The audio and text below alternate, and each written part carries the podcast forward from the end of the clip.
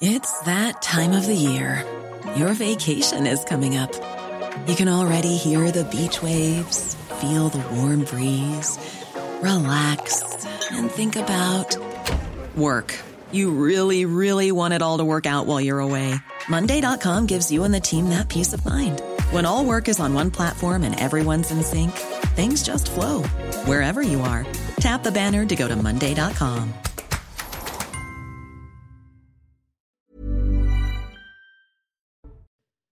Bonsoir à tous et bonsoir à toutes. Bienvenue dans Punchline sur CNews. Des concerts de casseroles, des huées et des insultes. Voilà pour le programme de la visite d'Emmanuel Macron euh, en Alsace cet après-midi. On va repartir sur place dans un instant à Célestat. Le président a souhaité renouer le contact avec les Français après trois mois de crise autour de la réforme des retraites qui a été adoptée et promulguée quoi qu'il en coûte.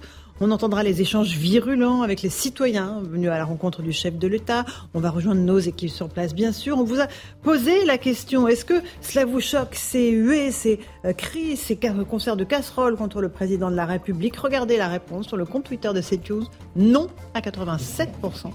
Réponse sans équivoque comme euh, les interpellations des Français, on va les entendre dans un instant. Comment le quinquennat va-t-il pouvoir se poursuivre?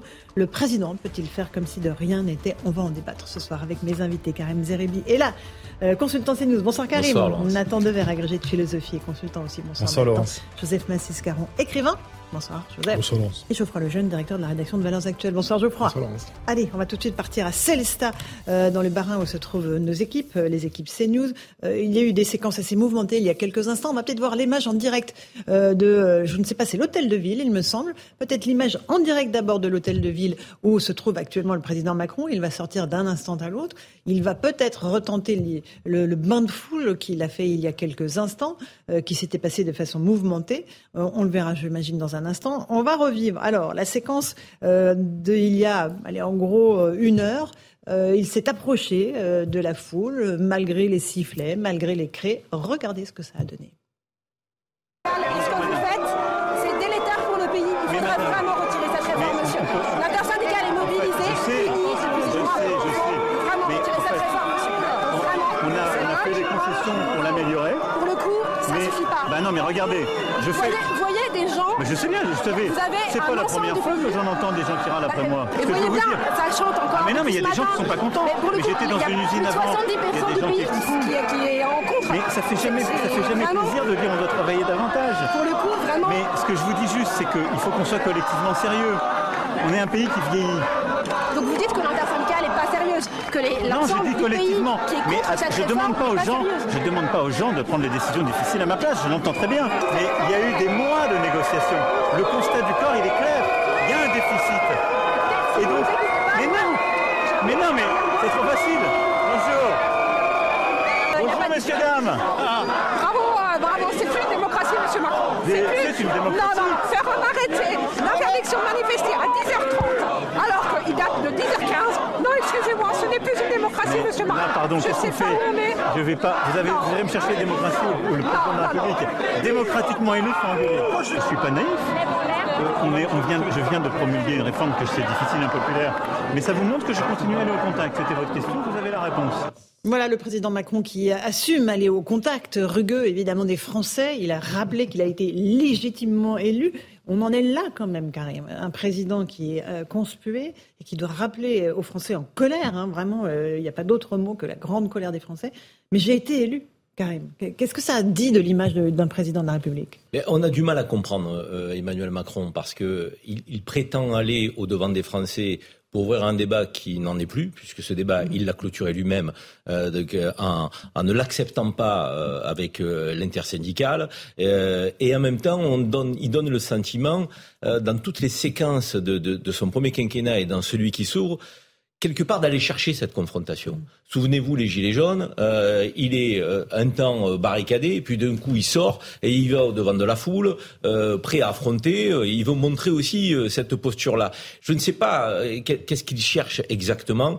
Euh, il ne peut qu'aller trouver du mécontentement, de la colère, euh, des huées. Euh, en même temps, s'il reste barricadé, on va dire c'est le roi barricadé euh, dans son Oui, euh, oui. sa tour d'ivoire euh, qui est coupé du peuple. Euh, c'est une c'est une une configuration qui, qui, est presque schizophrénique et intenable pour lui. absolument. Nathan Devers, qu'est-ce que vous, qu'est-ce que qui ressort de cette séquence? Et il y en a d'autres. Hein, on va les écouter euh, au fur et à mesure de l'émission, où le président est en prise directe avec le peuple.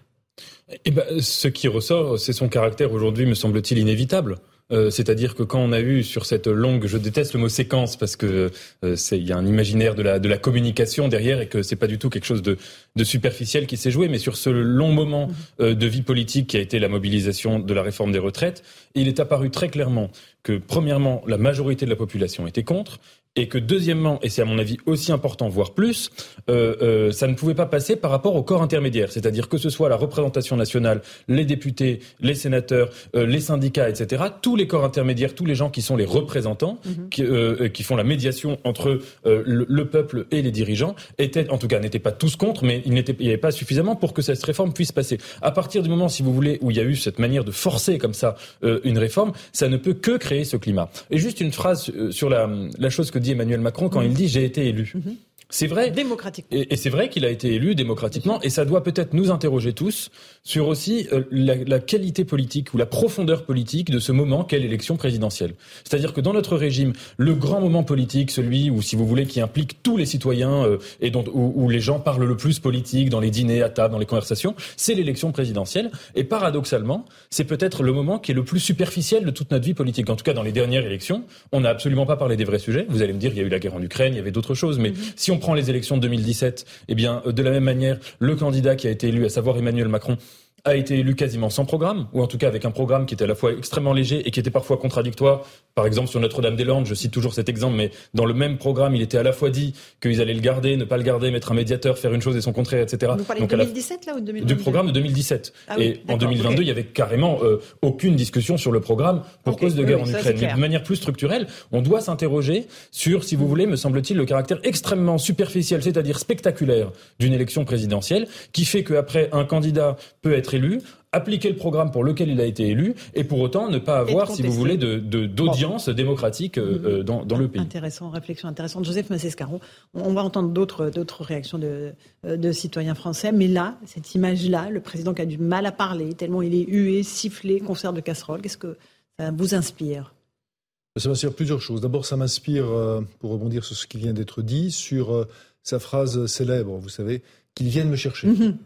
Voilà, qui viennent le chercher. Ça, c'était au moment de l'affaire Benalla en 2018. C'était au moment de l'affaire Benalla. C'est beaucoup de choses dans, de, de, de, de la psyché du, du président. Dans ceux qui viennent le chercher. On se souvient au moment des Gilets jaunes que les Gilets jaunes ont failli venir précisément le chercher et qu'il s'est fallu d'un cheveu de la présence d'esprit de deux, euh, de deux policiers qui ont fermé des portes pour que la... la le président n'était pas là. Hein. Le président On se rappelle qu'il était en Argentine. Hein, l'image, l'image de Gilets jaunes entrant dans l'Élysée aurait mm. été vraiment absolument dramatique. Non, il y a, il y a plusieurs choses. Il y a d'abord, euh, bien sûr, euh, quand vous passez votre temps à court-circuiter les corps intermédiaires, parce que vous considérez à la fois qu'ils ne sont pas à niveau, que, finalement tout repose sur vous, bien évidemment, euh, c'est comme une voiture, c'est-à-dire que il y, a des voitures, le moindre chaos dans la, par exemple à Paris où il y a quelques trous, par exemple, hop, vous remontez tout de suite, vous avez, vous remontez dans le plafond. Bah c'est ça, c'est là le moindre chaos social. Déjà quand il n'y a pas de corps intermédiaire, c'est euh, la, personne au, volant se trouve euh, catapultée.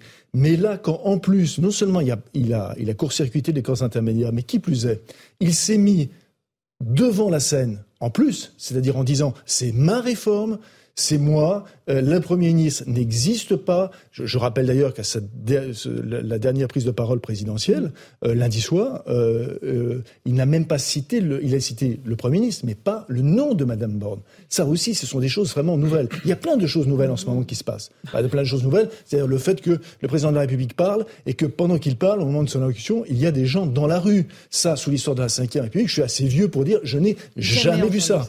Donc nous sommes dans une période qui est une période extrêmement, euh, extrêmement troublante. Extrêmement troublante. C'est-à-dire que nous entrons, nous sommes dans un monde qui, par définition, est un monde incertain, qui est soumis aux aléas en mm. permanence. Les crises se succèdent et se juxtaposent. Mais à ces crises-là, il y a une crise que nous vivons qui est peut-être qui est pas une crise de régime, qui est une crise tout simplement du pouvoir.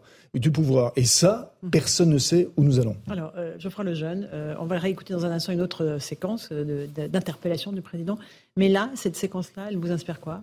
Bah, on a tous un peu sursauté et un peu ri aussi quand on a vu les résultats de, la consultation sur la. Est-ce que vous êtes choqué par les sifflets contre Emmanuel Macron? 87%, 87% de gens qui ne sont pas choqués. Après, c'est le compte Twitter de notre chaîne. Voilà. Ça je dis consultation. C'est des gens qui sont volontaires pour euh, répondre. Absolument. Mais il y a une autre question qui pourrait être posée, c'est est-ce que vous êtes surpris? Et pour le coup, je pense qu'on approcherait les 100% de gens qui ne sont pas surpris. En tout cas, moi, je ne le suis pas du tout. Euh, si vous voulez, je pense que le, le, tout notre vie politique, tout, euh, tout, tout, notre système même institutionnel, toutes les institutions dont on s'est, on s'est doté, etc., sont là pour organiser euh, la, la, confrontation, la, la, la, le dissensus, en fait, en réalité. C'est-à-dire qu'il y a dans la société, euh, il, y a, il y a des oppositions, des gens ne sont pas d'accord entre eux, c'est absolument normal. Une société où tout le monde est d'accord sur tout, ça n'existe pas, et c'est, c'est même très heureux. Et donc, on fonctionne avec un système qui est là pour encadrer cette confrontation, faire en sorte qu'elle soit pas de, de, de qu'elle soit pas violente, mais qu'elle soit euh, qu'elle soit politique, mmh. qu'il y a des cénacles pour ça, l'Assemblée, etc. Tout notre système repose là-dessus. Et en fait, aujourd'hui, il n'y a plus aucun endroit où peut s'exprimer cette confrontation. Et dans cette réforme, c'est particulièrement vrai, c'est-à-dire que le Parlement mmh. n'a pas été l'endroit le, le, où pouvait s'exprimer par un vote, par exemple, euh, une opposition. Les élections, moi je suis d'accord avec ce que disait Nathan mais par, la... Pas par la faute du gouvernement, pour le coup. Mais, mais en fait, c'est une faute collective. Mmh. La vérité, c'est que ça date pas d'aujourd'hui. C'est depuis très longtemps. Le, Macron n'est pas le premier président, par exemple, à ne pas faire de référendum. Euh, et donc la présidentielle est vidée de sa substance, etc., etc., etc. Et moi, je me souviens qu'au moment de la, la, réforme sur la loi de travail, euh, qui était déjà, qui avait été adoptée par un 49.3, mmh. il y avait c'était le début des affrontements très violents dans la rue, etc. Moi, pour Valeurs Actuelles, j'étais allé faire une interview à l'époque. On parle de 2018, là. Non, non, c'était avant, euh, c'était sous Hollande. Ah oui, El Khomri, alors. Euh, la loi El Khomri, pardon, excusez-moi. Euh, et, et j'avais interviewé pour Valeurs Actuelles Nicolas Sarkozy sur cette, cette, violence dans la rue, etc. Mm. Et il m'avait dit une phrase qui m'a marqué parce que j'ai l'impression de la vivre tous les jours. Il avait dit, quand euh, il parlait du 49.3, quand euh, vous n'avez pas la violence, l'affrontement euh, civilisé au Parlement, vous le retrouvez mathématiquement dans la rue. Je pense que c'est ce qu'on vit aujourd'hui. Mhm. Ça ne s'exprime plus jamais, sauf dans la rue. Absolument. Allez, on va regarder l'autre séquence. On a toujours cette image en direct de la mairie de Célestat, où se trouve encore Emmanuel Macron. Là, c'était quelques instants auparavant. Autre interpellation avec d'autres citoyens. Écoutez et regardez. On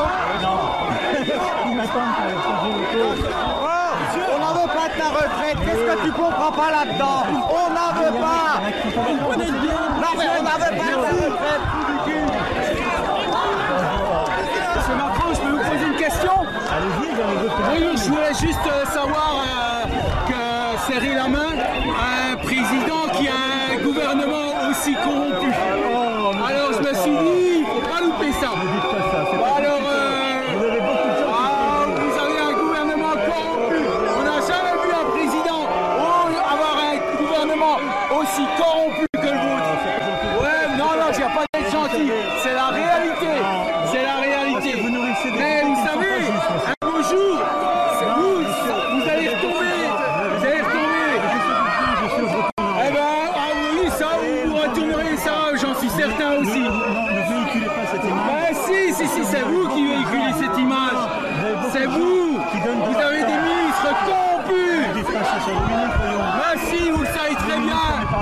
Très bien.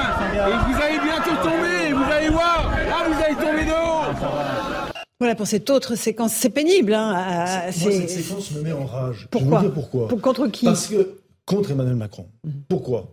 Parce que euh, j'ai l'impression qu'il il ne cessera jamais d'être l'ado qui monte sur euh, une estrade de théâtre et qu'il est sur une pièce, qui ne cessera jamais d'être en représentation devant une devant euh, et, et, ça c'est pas possible. Ce n'est pas possible parce que euh, on a assez dit d'ailleurs, c'était un certain nombre de critiques que légitimement pas que l'opposition mettait, comment dire, mettait en accusation nos institutions, qu'il s'agisse du mmh. Conseil constitutionnel, du 49.3, que sais-je encore. Mais là, pardonnez-moi, très sérieusement, très très sérieusement, il met en danger la fonction présidentielle. L'image de la présidence de la République. Vous ne trouvez pas qu'il est courageux, on est d'accord, hein. qu'il est, courageux d'aller au contact Pardon, c'est les deux corps du roi. Il est en effet, mais je vous réponds, oui, il est courageux. Et ça, ça, je ne lui enlèverai absolument pas ça. Il est bien sûr courageux, parce qu'il peut se prendre un mauvais coup. rester planqué. Euh, bien sûr, mais totalement. Il est courageux. Mais ce faisant, c'est les deux corps du roi. C'est-à-dire, il n'est pas simplement Emmanuel Macron, il est aussi président de la République. Et il met en danger, il, met en péril, là c'est pas question de courage, il met en péril l'institution présidentielle. c'est pour ça que c'est assez douloureux à voir. Euh, Karim Tout ça n'a rien à voir avec un acte de courage. Le courage eût été de faire voter cette loi à l'Assemblée en prenant le risque euh, de qu'elle soit retoquée ou qu'elle passe. Le courage eût été de se dire j'ai été élu démocratiquement, mais j'ai pas été élu simplement avec des voix euh, macronistes. J'ai été élu avec d'autres voix de, qui ne sont peut-être pas favorables à mon programme initial du premier tour et de, que je vais faire avec. Et, et d'ailleurs, c'est le décalage permanent Emmanuel Macron. C'est le décalage entre les mots et les actes. C'est le décalage entre un, président qui a envie d'être populaire. On le voit quand il va au devant de, la foule. Il a envie de prendre des selfies, il a envie de serrer des mains. Il il, c'est un mélange de, Obama, du général de Gaulle, de Sarkozy. En fait, il n'a pas de personnalité. Moi, moi je, dis, il veut ressembler à, des gens qui ont eu euh, et occupé cette fonction, mais il n'arrive pas à l'incarner lui-même. Et donc, il, est dans un mimétisme permanent. Tant temps, il tombe la veste, il a une chemise blanche, euh, il remonte les, les, manches un peu comme Obama fait aux États-Unis. De l'autre mm. côté, il fait un peu le courageux qui rentre dans le temps un peu à la Sarkozy. De l'autre côté, il veut prendre une posture euh, avec un peu de recul et de hauteur, tel le général de Gaulle. Mais en réalité, il tape à côté. Il tape à côté en permanence. Je veux dire, là, aller voir le peuple, c'est presque une provocation dans la manière dont il le fait. Je veux dire, vous voulez qu'il y ait quoi? Vous voulez qu'il y ait un débat là? Mais le débat, il aurait dû avoir lieu il y a quelques semaines, il y a quelques mois. Mm. Il ne l'a pas accepté. Il n'a pas ouvert la porte à l'intersyndicale. Et voilà qu'une fois que tout ça est abrogé, il dit ah donc euh, allez, euh, je vous reçois demain. Il prend les gens pour des imbéciles, Emmanuel Macron, et ça peut pas durer. Ça va être dur de tenir quatre ans comme ça. Ah oui, hein. ça va être long. Je passe la parole dans un instant. On attend. On a Elodie euh, Huchard qui est sur place devant l'hôtel de ville de Célestat. Bonsoir Elodie. Euh, vous êtes sur place avec Olivier Gangloff. Ça a été très mouvementé il y a quelques instants. Là, il est à la mairie, euh, le président. Qu'est-ce qui va se passer? Est-ce qu'il va retenter le bain de foule? Et comme, vous avez un peu interrogé les gens après qu'il ait été un peu chahuté, qu'est-ce qu'ils en disent au fond? Alors d'abord pour le programme, en théorie, mais vous savez que parfois avec Emmanuel Macron, les choses changent au dernier moment. Il devrait très rapidement regagner sa voiture qui est garée à peine à quelques mètres de la sortie euh, de l'hôtel de ville. Vous allez le voir sur les images que va vous montrer euh, Olivier Gangloff. Le but, c'est pas forcément de refaire un bain de foule. Il y a du retard hein, sur le programme puisqu'Emmanuel Macron est dans cet hôtel de ville depuis beaucoup plus longtemps euh, que prévu. On commence d'ailleurs au moment où je vous parle à voir quelques élus qui commencent à descendre, signe peut-être que cette réunion est terminée. Alors il y a un petit peu de déception du, du côté de certains manifestants parce que le quartier ici, vous voyez la place où il se trouve en fait a été bouclé assez tôt dans la journée et elle, normalement ceux qui étaient présents tout à l'heure euh, à l'usine Matisse voulaient venir ici sur cette place et certains n'ont pas pu accéder euh, à la place. Ça n'a pas empêché, et vous venez de le montrer assez euh, largement, que le président a été très chahuté. Rien ne lui aura été épargné. D'abord ce matin dans l'usine puisqu'il y a eu évidemment les huées, les Macron d'émission qu'on a entendu pendant toute la durée de sa visite et puis évidemment aussi cette coupure d'électricité pas forcément visible sur nos parce qu'il y avait euh, une verrière avec de la lumière naturelle, mais nous qui étions dans d'autres pièces, on voyait bien euh, qu'il y avait une coupure euh, d'électricité. Et puis forcément, du côté de l'Elysée, on explique qu'il va au contact des Français, qu'il a su. Mais justement, j'entendais l'un de vos invités parler de courage. Eh bien, c'est exactement les arguments que reprennent maintenant les jeunes avec Macron sur les réseaux sociaux. Ils ont extrait certaines des séquences où le président se fait largement chahuter en disant qui d'autre qui a ce courage d'aller au contact des Français comme ça. Oui, c'est vrai que c'est pas inintéressant que les jeunes qui soutiennent Emmanuel Macron reprennent ces arguments. Elodie, vous restez bien avec nous parce que le président va sortir d'ici quelques instants. On va vivre ça en direct. Nathan Devers, euh, vous avez souri parce que évidemment c'est un des arguments que vont reprendre les macronistes. Oui, merci pour le courage, un super courage, si vous voulez, de, prendre une, réforme antisociale contre la volonté de tout le monde, de n'écouter personne, même des gens qui sont idéologiquement proches de lui. Vous avez vu euh, Dominique Strauss-Kahn qui a condamné euh, cette réforme, Pierre Rosanvallon récemment. Enfin bon, bref, c'est un courage très étrange. J'aimerais faire une réflexion sur quelque chose quand même qui m'interpelle dans le moment qu'on traverse. C'est qu'en fait, quand on réfléchit euh, à, à la généalogie des six dernières années qu'on vient de voir, c'est absolument pas le moment où on a le plus d'autoritarisme de la part du gouvernement il y a eu une séquence, pour reprendre le mot, qui a duré deux ans, où, euh, d'un point de vue purement institutionnel, on avait un gouvernement qui se comportait de manière beaucoup plus autoritaire, et ça a été l'épidémie.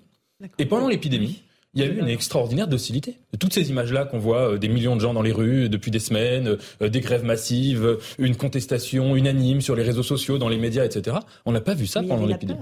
Oui, il y avait la peur. il y, avait, le fait qu'on était en état d'exception. Mm. Mais ce que je veux dire, c'est qu'on a beaucoup entendu ces jours-ci. Sur les alternatives. Oui. Là, il n'y avait pas de flou sur les alternatives. Mais là aussi, il y avait quand même, en tout cas, le gouvernement a entretenu ce même flou. L'hypothèse que je voulais faire, on a beaucoup entendu dire que Emmanuel Macron, n'ayant jamais été élu terrain, n'avait pas euh, l'expérience du compromis, de la mm. conciliation, et donc et donc euh, qu'il était euh, naturellement brutal dans sa manière d'imposer ses décisions.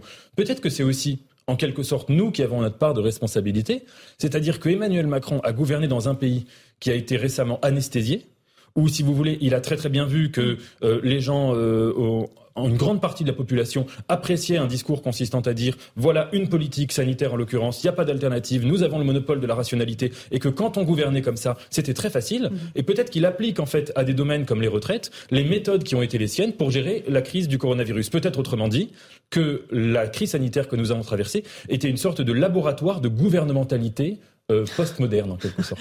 Waouh, ça fait beaucoup de, de, de notions réunies. Geoffroy Lejeune, vous partagez ce constat ou pas? Je partage absolument, mais je, je, trouve ça en réalité très inquiétant, très inquiétant. Mhm. Par ailleurs, il n'y a pas eu que, euh, prenons l'exemple par exemple du, du, Conseil de défense, il n'a pas servi qu'à prendre des décisions pour l'épidémie, mhm. il a servi par la suite. Alors évidemment, la, la, la guerre en Ukraine, c'est plus logique, mais c'était devenu à un moment donné la passion d'Emmanuel Macron de faire des conseils de défense qui sont, je le rappelle, à huis clos. Euh, il est protégé, il est protégé, les décisions qu'il prend sont protégées euh, dans ce cadre-là. il ne décide avec aucun ministre, sauf ceux qu'il a bien voulu inviter, qui sont témoins, mhm. et il donne des ordres à des euh, chefs d'état-major ou à des gens qu'il a convoqués spécifiquement. Et il a pris goût à ce, ce mode de, de, gouvernement. Et je rebondis juste sur ce que vous avez dit, puisque en fait, je crois que c'est la raison. Euh, c'est le mot peur. Vous avez dit que c'était l'acceptation la, la, la, de la population était venue de la peur de la mort, etc. Mais en réalité, dans, dans tous les autres domaines, c'est aussi la peur qui crée la légitimité. Aujourd'hui, l'action n'est plus légitimée que par la peur. Mm. Et plus le, les décisions ne sont acceptées que quand il y a quand il y a peur. Le problème de la présidentielle de, euh, de de, 2022, je crois, c'est que euh, finalement, elle a été dictée par la peur, par les peurs. Il y a eu la peur. Souvenez-vous, janvier, février, c'est le retour du Covid. On nous, explique, on nous explique à l'époque, il y a même des, rumeurs de doit-on décaler l'élection, etc., etc. On nous explique à l'époque qu'il va falloir se reconfiner pendant la présidentielle. Le gouvernement finalement prend une autre option, mais c'est un sujet au début de la campagne. Et évidemment, la guerre en Ukraine, la guerre en Ukraine, la, guerre en Europe en réalité, euh, évidemment, euh, euh, comment dire, nourrit la peur. Et en fait, on a décidé, et pour terminer, on finit par la peur de Marine Le Pen au second tour de l'élection présidentielle. Quand vous oui, mais ça, c'est un grand classique. Hein. C'est la deuxième fois qu'ils le font. oui. oui. Et donc, on, on essaie de peur. On, finit par le payer. C'est le retour. En fait, c'est le retour du politique quand la peur s'estompe et, la remise en cause de, de, absolument toutes les légitimités. Il est 17h20. On est en direct sur CNews. On a toujours cette image de la mairie de Célestat. C'est dans le Barin. Emmanuel Macron est en visite euh, dans cette région depuis ce matin. Il a visité une usine. Euh, il a euh, ensuite fait des rencontres avec euh, les citoyens qui se sont passés, vous l'avez vu, de façon extrêmement rugueuse. Il y avait un concert de casseroles aussi euh, ce matin. Il y a, beaucoup d'interrogations évidemment sur la volonté présidentielle d'aller comme ça au contact, euh, de tenter de, raccommoder le, fil du dialogue. Ça paraît compliqué.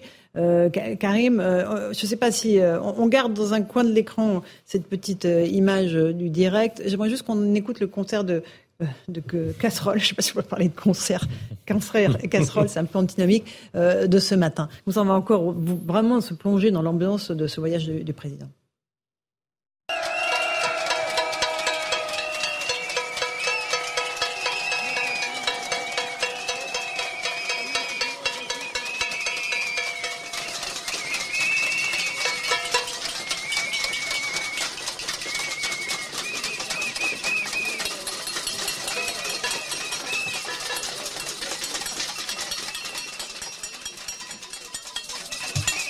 Voilà pour ce concert euh, de casserole. On va juste écouter ce qu'a dit le président Macron. Il était à l'intérieur de l'usine et il a répondu euh, justement sur ce thème de ils font beaucoup de bruit, euh, mais ça ne fait pas avancer le pays. C'est le moment qu'on vit. ça ne doit pas nous empêcher d'avancer. C'est ce que je disais. On a des tas de défis. C'est pas pas les casseroles qui feront avancer la France. on peut relancer massivement l'industrie de casseroles aussi, qui ne produit pas assez. Mais moi, ce qui m'intéresse, c'est ce qui va permettre à nos compatriotes de mieux vivre c'est-à-dire de, de construire l'avenir de nos enfants et autres. Donc j'ai pas le droit de m'arrêter. Est-ce que vous estimez renouer Bien sûr, et ça va continuer. Est-ce que vous estimez renouer avec les Français en venant ici euh, échanger avec les salariés C'est des Français des Français qu'on a là. Les manifestants dehors aimeraient vous parler Non, je ne crois pas qu'ils cherchent à parler, parce qu'en fait, ils cherchent à faire du bruit. Et c'est là aussi, si on est dans une société où on écoute que les gens qui veulent faire du bruit, qui d'ailleurs assument de dire je fais du bruit pour couvrir des paroles, bah, on s'en sort pas.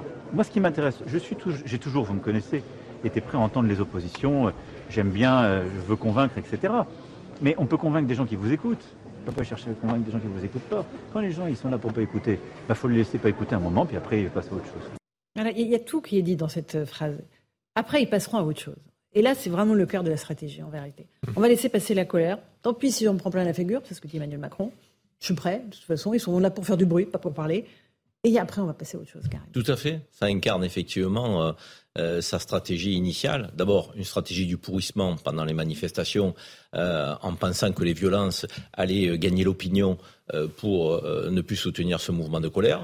Bah, ça a été un échec hein, de penser que le pourrissement allait prendre euh, place à la contestation légitime. Et puis là, effectivement, c'est on va jouer avec le temps. et puis ça va passer. Et puis on va passer à autre chose. Et puis de toute manière, j'ouvre d'autres séquences, puisque mon intervention du 20h, elle a ouvert d'autres sujets. Et, on va vite passer à autre chose. Non, on est à Célestat dans le Bas-Rhin. On n'est pas dans un bastion euh, syndical euh, mm, euh, du côté des Bouches-du-Rhône où la CGT et Force ouvrière sont comme ça, donc, ou dans une ville où la contestation a été très forte. Et d'ailleurs, c'est très symptomatique. Partout en France, au moment de cette réforme des retraites et de la colère des Français, il y a eu des manifestations, même dans des lieux où il n'y en avait jamais eu. Je veux dire, donc, des petites villes. C'est des petites villes, des petites villes qui n'avaient jamais connu de manifestation. Mmh. Il y avait des 3 000, 5 000, 6 000, 7 000, parfois euh, quasiment la moitié de, de, de, du nombre d'habitants. Bah, et là, le président se trouve confronté à un principe de réalité. Partout où il ira, il aura ce concert des casseroles. Et quand il dit c'est pas les casseroles qui gouvernent la France, mais les casseroles aujourd'hui, si elles sont là, qui font avancer la France. Hein c'est pas les casseroles qui font avancer la France. C'est pas les casseroles qui font avancer la France. Ce qui fait avancer la France, c'est le débat. Le débat, Monsieur le Président, vous ne l'avez pas euh, accepté, vous l'avez refusé. Et quand il dit à un moment donné euh, il couvre mes paroles. Il couvre mes paroles, mais qui a censuré la parole de ceux qui étaient euh, des opposants à un moment donné? Qui n'a pas voulu l'entendre? Qui, après le 49-3, 47-1, euh, débat bloqué au Sénat?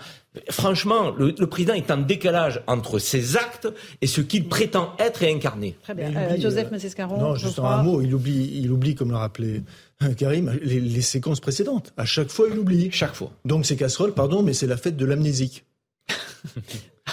oh là là, bravo, bravo pour le jeu de mots. Euh, Nathan Dever. C'est dur de passer après. Hein. c'est pour ça que je, voyez, je, dévie sur Nathan. Et, quand il dit, euh, quand il dit, les gens euh, ne veulent pas écouter.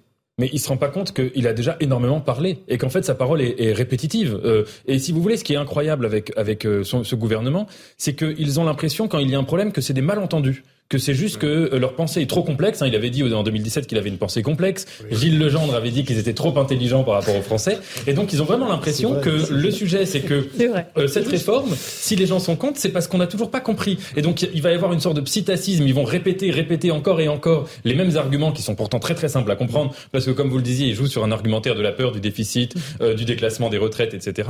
Et, et sans voir en fait ce que c'est que la démocratie. La démocratie, c'est qu'à un moment, les clivages ne viennent pas uniquement d'un problème de compréhension mais d'un problème d'opposition, précisément. plus ils sont pédagogues, plus les Français sont contre. Oui. on l'a vu dans les sondages. Oui, mais ils n'ont pas fait beaucoup de pédagogie non plus sur cette réforme des retraites. Hein. Ils ah l'ont bah, très très mal expliqué. Non, mais euh, ils ont fait, de leur part, ils se sont expliqués, ils ont fait de la pédagogie. Qui se soit ensuite après emmêlé dans les chiffres, ah comme vous l'avez vous-même fait 1200 euros, la retraite minimale à 1200 euros. Comme cruellement vous l'avez fait remarquer un certain nombre de ministres. Voilà, mais euh, bon. Euh, Geoffroy euh, C'est marrant, vous, vous, prenez la citation d'Emmanuel Macron, toute l'explication sur la manière de gouverner les casseroles, etc. moi, il n'y a rien qui me choque sur le papier, sauf quand il y a 7 Français sur 10 qui, depuis plusieurs mois, lui signifie que non. Donc en fait, on arrive dans une situation, c'est, je ne vais pas utiliser de grands, de grands mots un peu pompeux qui, seraient, qui paraîtraient décalés, mais c'est vrai que c'est très malsain l'idée de gouverner contre le peuple, même si le peuple c'est une notion abstraite, on ne sait plus tellement comment le définir, mmh. on a tous des définitions différentes, mais juste 7 Français sur 10 moi, moi j'étais pas spécialement un, un, fanatique de cette réforme des retraites, vous l'avez compris, mais, mais j'aimerais pas être dans le camp des 3 Français sur 10. En fait, c'est très compliqué. Et, euh, et donc, c'est voilà, c'est pour ça que je dis que moi, j'étais pas surpris par cette, ces, ces réactions un peu hostiles. Euh, il y a un choix qui a été fait, délibéré, très arrogant, de, de, de, de, faire fi en fait de l'opinion mmh. euh, de 7 Français sur 10, encore une fois, de, de 9 factifs sur 10. Euh, et, et, et, en fait, en vérité, à l'heure où on parle, il n'y a pas encore eu de drame. Et si jamais la stratégie, Dieu merci, si jamais la stratégie de laisser pourrir et on passera à autre chose fonctionne, mm. puisque après tout, elle a fonctionné une fois au moment des gilets jaunes. Moi, je considère que c'était une crise de la mais même intensité. Mais il y avait beaucoup d'argent qui a été déversé. C'est ça la grande différence. Je, suis d'accord avec vous, mais on a vécu les mêmes, enfin, on a vécu l'étape de l'argent. On avait vécu aussi le, pourrissement avec les scènes de violence, le parti de l'ordre. On a vécu ce schéma une fois, et ça a marché puisqu'on est passé à autre chose. En fait, en, vérité, là, pour moi, c'est un acte 2 des gilets jaunes. On va pas tout comparer, c'est évidemment pas un, copier-coller, etc. Mais la vérité, c'est que pendant de, 2018 à, 2022, on s'est dit euh, comment et, et quand est-ce que ça va se manifester à nouveau? Eh ben on y est, voilà. Donc peut-être qu'il va gagner, qu'on dira dans six mois qu'on est passé à autre chose. La vérité, c'est que ça reviendra et ça reviendra plus fort. D'accord, ok. Euh, moi, ce qui m'a frappé dans la séquence qu'on a vue, c'est ce sont des, des, femmes là euh, d'une cinquantaine d'années ou peut-être un peu moins euh, qui l'interpellent. Mais elles sont très en colère.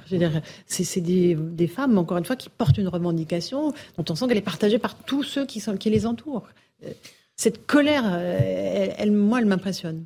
Le peuple est en colère parce que plus que le désaccord, il y a un sentiment de manque de respect, de, respect de la part du président de la République à chaque fois.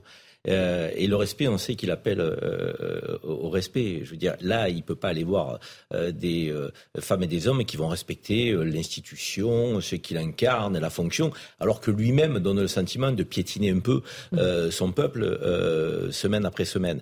Donc, il y a ce décalage. Pour ça que, pour moi, Emmanuel Macron, c'est le décalage permanent. Donc, vous prenez tous les sujets, il est en décalage, il va vous expliquer sa mhm. vision des choses, qui est en décalage avec le ressenti des Français. Il va vous expliquer euh, qu'il va être dans l'action, mais cette action ne sera pas euh, fidèle vraiment à, à, ce qu'il a euh, avancé ou prétendu. Donc il, il, est en décalage et ça ne fonctionne plus au bout de six ans de gouvernance. Au départ, il faisait un peu illusion, qu'il était un peu dans la gesticulation. On s'est dit bon, finalement, il va un peu bousculer le secouer le cocotier, mettre un coup de pied dans la fourmilière de ceux qui étaient bien installés. Non, non. Emmanuel Macron aujourd'hui, il est en décalage avec les aspirations des Français et les Français le lui disent et ils lui disent avec de la colère. Mhm. Et parfois, cette colère, elle est virulente. Certes. Alors, j'ai pas vu de manque de respect pour autant. Hein. Euh, euh, il y a quand même quelques insultes qui ont fusé. Non, dans les deux dames, non, absolument. dans les deux dames que, vous euh, évoquez, euh, j'ai vu de la de la, de la colère. Il y avait un peu plus de. J'ai pas vu, j'ai pas vu de, j'ai pas vu d'insultes, de manque de respect. Hein, donc bien. On en entendait quand même fuser un tout petit peu. Euh, Elodie Huchard est sur place à Célestat avec Olivier Gangloff. Elodie, il y, a, il y, a, quelques personnes qui sont en train d'attendre la sortie du président Macron, mais il y a beaucoup moins de monde que ce matin ou tout à l'heure? Expliquez-nous un petit peu.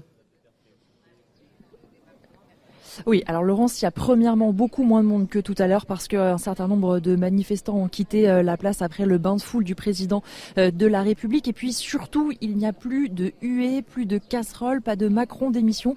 On voit plutôt, il y a d'ailleurs pas mal d'enfants aussi, des gens qui ont leur portable à la main et qui attendent pour filmer la sortie du président de la République. On sent quand même des personnes qui l'attendent beaucoup moins hostiles que celles qui étaient là euh, à son arrivée. En théorie, je vous le disais tout à l'heure, le chef de l'État ne devrait pas refaire de bain de foule. En revanche, peut imaginer que s'il sort et qu'il voit un accueil plutôt euh, chaleureux, il, il pourrait avoir envie de gommer l'image euh, négative de euh, tout à l'heure. Et puis on sait surtout que cette réunion avec les élus à l'hôtel de ville, eh bien, elle prend du retard. C'est peut-être pour ça que le président regagnera Paris directement. En tout cas, tout est prévu pour l'exfiltrer, si je puis dire, rapidement, puisque son cortège est à quelques pas de la sortie de l'hôtel de ville. Donc s'il devait y avoir des huées, elles ne vont pas durer bien longtemps ici à Célestat. Merci beaucoup, euh, Elodie Huchard. Sur place avec Olivier Gangloff. Juste un petit point de l'actualité à 17h30 et on retrouve le direct à Célestat. Euh, Adrien Spiteri pour l'info.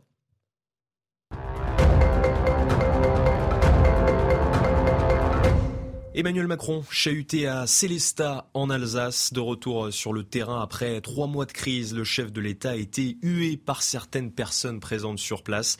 Quelques heures plus tôt, Emmanuel Macron a visité une usine. Une centaine de manifestants étaient sur place pour l'accueillir au son à des casseroles. Un député, la France insoumise, est apparu bâillonné justement lors de la visite d'Emmanuel Macron en Alsace. Un bandeau floqué 49.3 en référence à l'article utilisé par l'exécutif pour faire passer la réforme des retraites. Emmanuel Fernandez dit vouloir dénoncer les méthodes brutales du gouvernement. Et puis le verdict est tombé au procès du rodéo à Villefontaine. Sur les 11 motards, deux avaient pu être identifiés et interpellés. Ils sont respectivement condamnés à 18 mois et 12 mois avec sursis. L'un est âgé de 18 ans, l'autre de 22 ans. Les faits s'étaient déroulés le 8 avril dernier.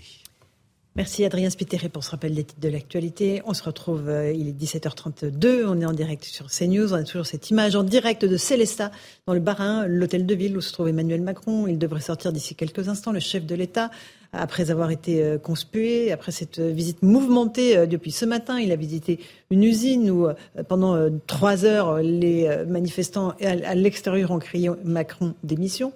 Il a tenté de s'expliquer avec d'autres Français. On a vu le résultat il y a quelques instants. Là, on voit que les journalistes se rapprochent, donc ça veut dire que le président va sortir moi, je prendrais le pari qu'il va tenter d'aller à nouveau voir les Français, parce que on pas rester sur cette image assez terrible d'un dialogue complètement impossible, des, hurlements des Français n'attendent de verre. Voilà, je, voilà, ça ne m'étonnerait pas qu'il tente de faire autre chose que ce qui est prévu. C'est pas exclu, mais c'est vrai qu'il y a quelque chose de d'étrange aussi dans la situation, c'est que on dit souvent que la marque d'un grand homme d'État, c'est la capacité de prendre des mesures impopulaires quand c'est mhm. pour le bien du pays. Et c'est vrai que le général de Gaulle, par exemple, dans sa philosophie politique, il y a une vraie distinction entre la grandeur de la France et ce que veulent les Français. Le général de Gaulle pensait que les Français euh, n'étaient pas toujours capables de voir ce qui était dans la grandeur de la France, et c'est pourquoi lui-même a pris euh, souvent, enfin peut-être pas très souvent, mais plusieurs fois, des décisions d'impopularité. Euh, François Mitterrand lui-même, il lui est arrivé, euh, enfin, et on peut prendre tous les présidents, hein, il est arrivé euh, plusieurs fois que des présidents prennent des grandes mesures qui ont été considérées comme scandaleuses sur le moment, mais qui, aujourd'hui, à l'unanimité, sont considérées comme bonnes. Donc, ce qui est paradoxal aujourd'hui, me semble-t-il, c'est qu'on a une mesure qui est impopulaire, mais qui en plus, de manière, je pense que tout le monde peut être d'accord là-dessus, ne sert en rien à la grandeur de la France, ou ne sera jamais reconnue dans 30 ans comme une mesure d'utilité publique, qui était une mesure de long terme. Et si vous voulez, c'est pour ça que je trouve très étrange de faire un tel pari, de miser autant, si vous voulez, dans ce drapé dans la position de l'homme impopulaire, sachant qu'ici, en fait, il ne joue rien de très grand, euh, sinon une mesure de pure comptabilité euh, managériale qui n'a, si vous voulez, entre guillemets, aucun intérêt. C'est pas un débat non plus passionnant que de savoir euh, comment adapter, ajuster, etc. Nathan, on va juste écouter ce qui se passe, voilà, à Célestat. Écoutez ce que chantent les manifestants.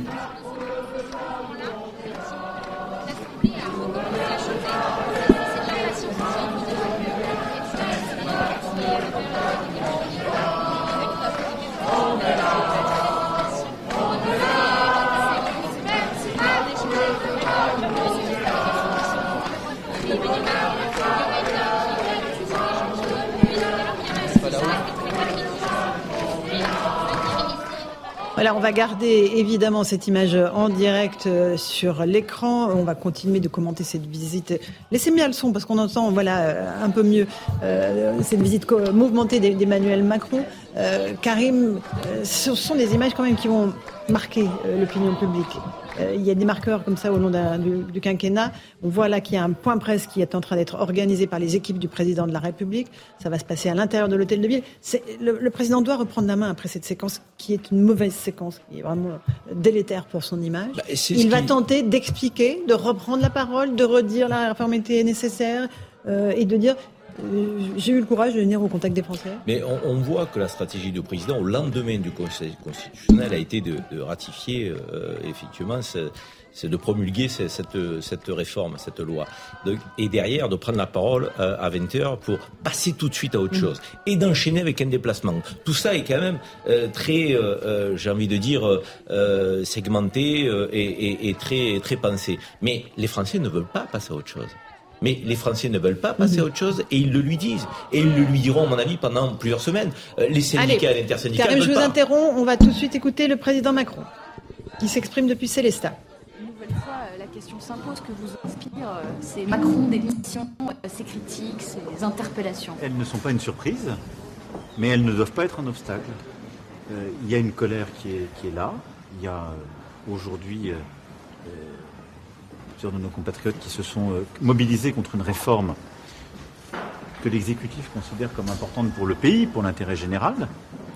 Et il est normal que cette colère s'exprime. Donc elle est là. Il y a aussi d'autres gens qui ont d'autres motivations, qui sont venus saluer, d'autres qui sont en soutien.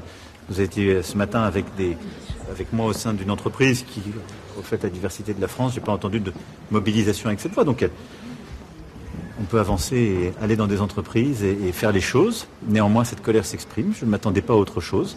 Mais euh, elle ne m'empêchera pas de continuer à me déplacer partout à travers le pays, parce que nous devons continuer d'agir et d'avancer. Là, on vient de faire le point pendant une heure et demie sur euh, des projets de réforme. On doit continuer de se préparer face à la sécheresse qui arrive l'été prochain et donc d'aider nos élus sur le terrain qui euh, nous permettent de faire les investissements, de préparer les collectivités pour euh, éviter d'avoir une crise cet été. On doit continuer euh, la réindustrialisation du pays et de créer des emplois. On doit continuer d'aller chercher euh, nos compatriotes qui sont en grande difficulté pour les aider à revenir vers l'emploi et mieux les accompagner. Tout ça sont des chantiers et je pourrais parler de l'école, de l'hôpital, de la médecine de ville sur lesquels nous devons continuer d'agir. Et donc je continuerai de le faire. Mais Monsieur le Président, est-ce que l'expression de cette colère devant vous, euh, est-ce qu'elle est, est-ce que finalement c'est pas nécessaire? Est-ce qu'il ne faut pas un moment peut-être un peu cathartique? Euh, Peut-être, c'est un peu ce qu'on fait. C'est pour ça aussi que je vous ai dit que je continuerai à être sur le terrain. Donc elle s'exprime, elle est là, et Il y a aussi un cadre, c'est-à-dire qu'il y a beaucoup de choses quand on rentre après, on reprend la discussion, quand la colère s'exprime. Euh, y a des choses sur lesquelles, d'abord, il y a parfois des malentendus, et on a forcé de constater qu'on n'a pas su les lever. Quand j'entends encore des gens qui me disent on, pourrait ne pas faire de réforme des retraites, c'est pas vrai. Ou alors on ne vit pas dans la même situation, le même pays avec les mêmes chiffres, ça n'est pas vrai. Donc ça, il faut continuer quand même de le marteler, il faut pouvoir le dire, l'expliquer et dire calmement. C'est pas vrai. Et donc ça, veut dire qu'il faut continuer à s'endetter. Bah, la, dette qui la paiera, vous, les enfants, et ça veut dire sinon qu'on doit renoncer à d'autres dépenses. Donc on ne peut pas dire vous ne faites pas de réforme de retraite, mais vous investissez dans l'hôpital et vous investissez dans l'école, etc. On gère tous des budgets à l'échelle de nos familles. On sait très bien qu'on ne peut pas tout faire à un moment donné. Et même quand c'est le banquier qui le paye pour nous, c'est-à-dire qu'on décide de s'endetter, il y a un moment donné où il nous dit que c'est plus possible. Bon. Donc il faut continuer d'expliquer. Il faut aussi faire valoir ce qui a été fait par la négociation dans cette réforme. C'est pas la, on ne fait pas les 65 ans à horizon 2030, on va progressivement travailler un peu plus longtemps, mais on va accélérer la durée d'augmentation de la durée de cotisation, on va aller jusqu'à 64 ans à horizon 2030. Mais il y a aussi beaucoup qui a été fait pour les carrières longues. Il y a des carrières longues qui partiront plus tôt qu'avant la réforme. C'est une réalité. On a beaucoup fait euh, grâce au débat parlementaire, hein, tout ça, et aux concertations avec les syndicats avant je disais, euh, les carrières longues euh, pour euh, les femmes compte tenu de leur carrière et, la valorisation justement des, trimestres, pour l'usure professionnelle. Donc on a amélioré aussi beaucoup de choses. Ce qui fait que c'est par exemple pas du tout une réforme qui ne serait qu'une augmentation de, la durée. On a réinvesti à peu près un tiers de ce qu'elle produit dans ces aménagements. Et puis, je le rappelle aussi, c'est une réforme qui va permettre, par ces efforts, d'autres progrès, comme pour nos, retraités les plus modestes. Donc voilà, il faut continuer d'expliquer, puis surtout, il faut avancer sur le reste. Et c'est important. Monsieur le Président, vous parlez de la réforme des retraites, mais les personnes dehors euh, ne remettent pas en cause que la réforme des retraites. C'est aussi votre méthode qui est jugée. On a entendu des mots très forts. On n'est pas en démocratie. Est-ce que vous considérez bah, que vous avez une part de responsabilité dans cette colère qui, vise aussi votre façon de présider? C'est un argument qu'on connaît.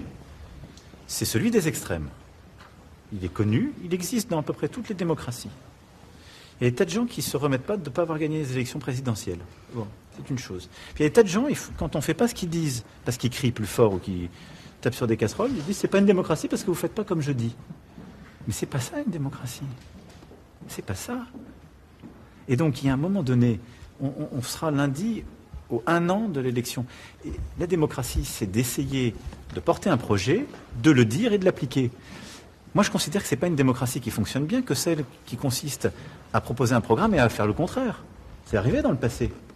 Il y a eu des réformes de la retraite ou de l'assurance maladie qui, six mois plus tard, se sont faites après des élections qui se faisaient sur la fracture sociale. C'est arrivé. Il y a eu des grandes grèves, on les a abandonnées à ce moment-là. C'est pas ce que j'ai fait. J'ai lancé dès l'été la réforme sur laquelle j'avais fait campagne et les députés avaient fait campagne. Qu'est-ce qu'il y a de plus démocratique? Et vous pensez que ce serait plus démocratique de dire vous êtes arrivé en tête du premier tour au présidentiel. Des gens ont voté pour vous et vous ont élu. Des gens ont fait une majorité, certes relative. Il n'y a pas de majorité euh, alternative, comme le prévoit notre Constitution, puisqu'il y a eu un rejet de la motion.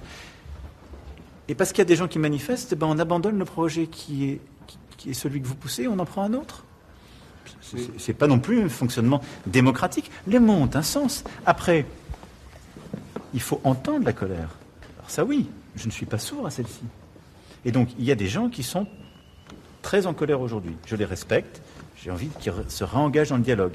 Après, il y a des gens qui sont en colère et ils garderont un désaccord sur la partie des retraites, parce qu'on ne convaincra jamais tout le monde. Mais je pense qu'on peut encore convaincre des gens parce qu'ils vont aussi voir que d'abord, beaucoup de gens pensent qu'ils vont, dès la fin d'année, travailler 64 ans. C'est pas vrai. Beaucoup de gens n'ont pas compris que ce serait très progressif. Beaucoup de gens ne croient pas qu'il y aura des choses positives qui vont se faire. Ils vont aussi voir les choses. La confiance va se conquérir.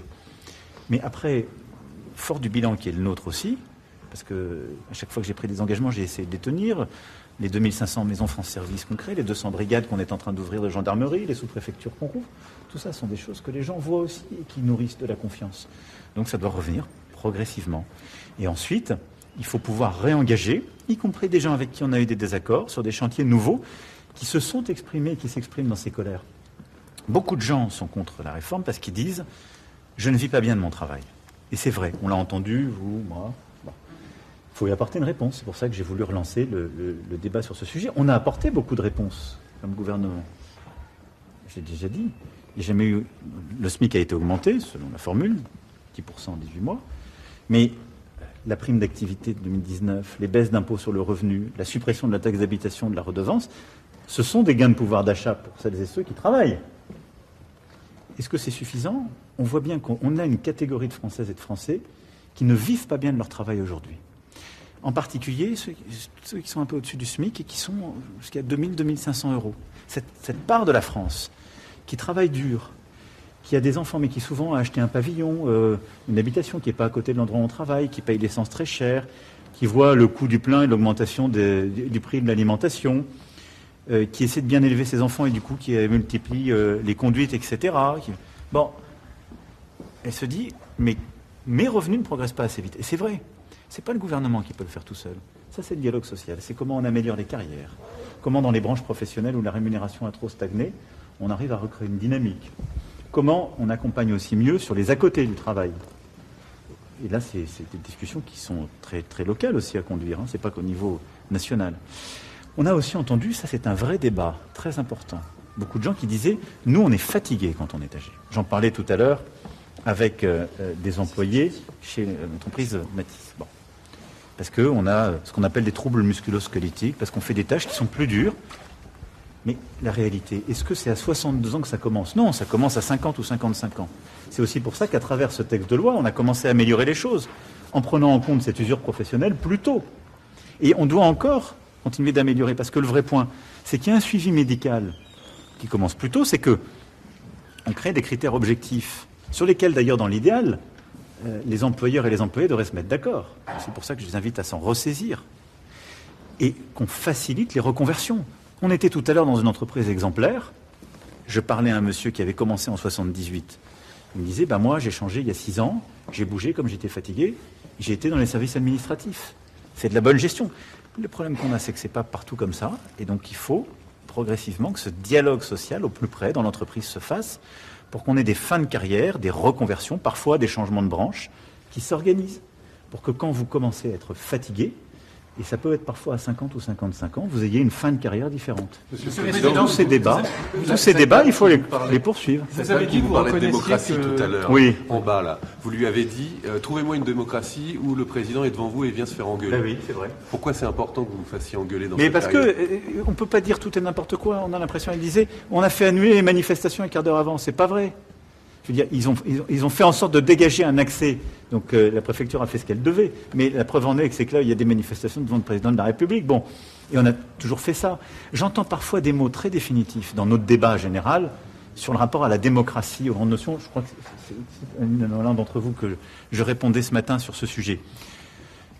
On, peut et on doit toujours améliorer les choses. C'est pour ça d'ailleurs qu'on a des autorités administratives indépendantes, qu'on a le juge, etc. Mais, de dire que la France ne serait pas une démocratie, je pense que c'est un excès de langage qui accroît nos difficultés collectivement.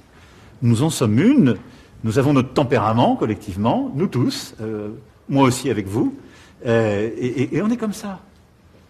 Mais c'est le caractère, on n'est pas un pays qui est toujours calme, bon. Mais il faut avancer.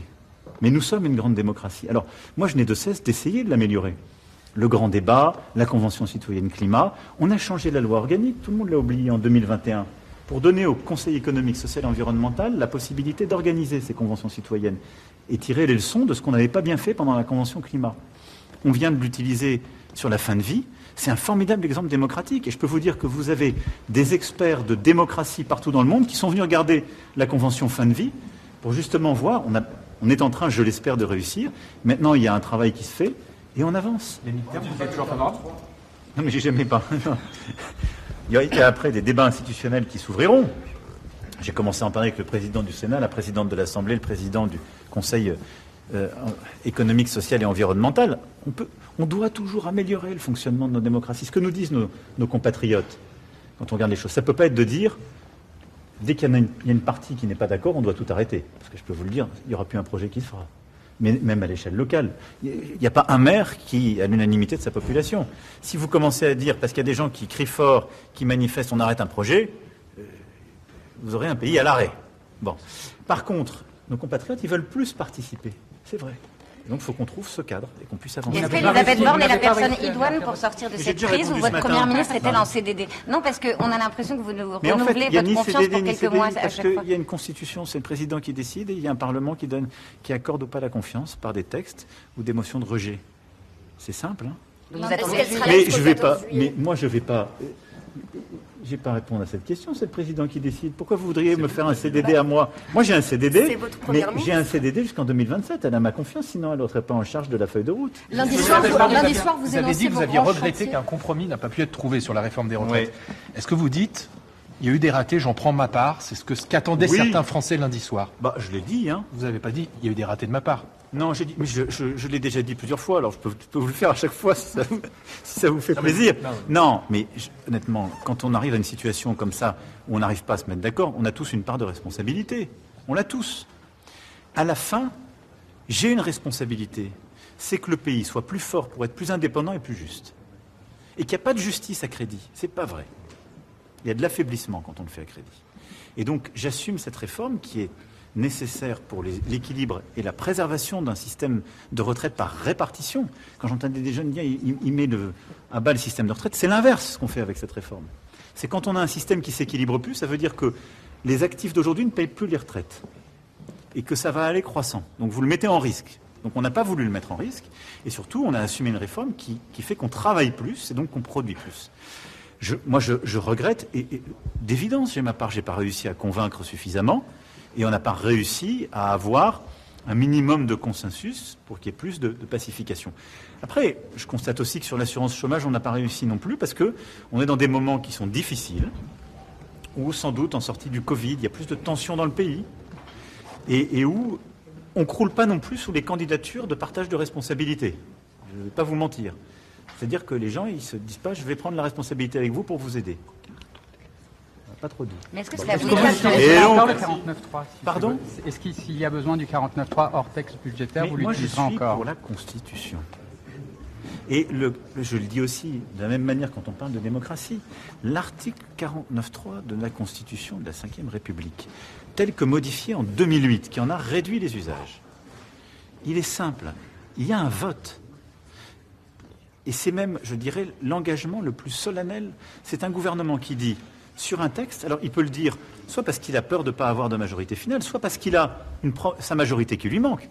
Il m'est arrivé de porter des textes comme ministre dans cette configuration, soit parce qu'il veut écourter des débats, ce qu'on n'a pas fait, mais ce qui a par exemple été fait sur la première réforme des retraites en 2020, tout le monde l'a oublié, parce qu'il y avait un kyriel d'amendements qui bloquait, qui faisait de l'obstruction parlementaire, mais qui a été fait à d'autres égards. Quand par exemple le TF1 a été privatisé, c'est par un 49-3 parce que, euh, et, c'est les lois à ce moment-là qui ont été faites. Donc, vous savez, on, oublie. De la même manière, on a fait, la CSG a été créée par Michel Rocard sur un 49.3. Mais que fait le gouvernement? Il dit j'engage ma responsabilité. Et si vous ne voulez pas de ça, faites-moi tomber. Et il y a un vote sur une motion de censure. Et c'est ce qui s'est passé. Et ce vote a mis en lumière quoi? Le fait qu'il n'y avait pas de majorité alternative. Donc il y a bien eu un vote le plus solennel, parce que ça n'est pas qu'un texte qui tombait, mais tout le gouvernement. Donc c'est de la démocratie.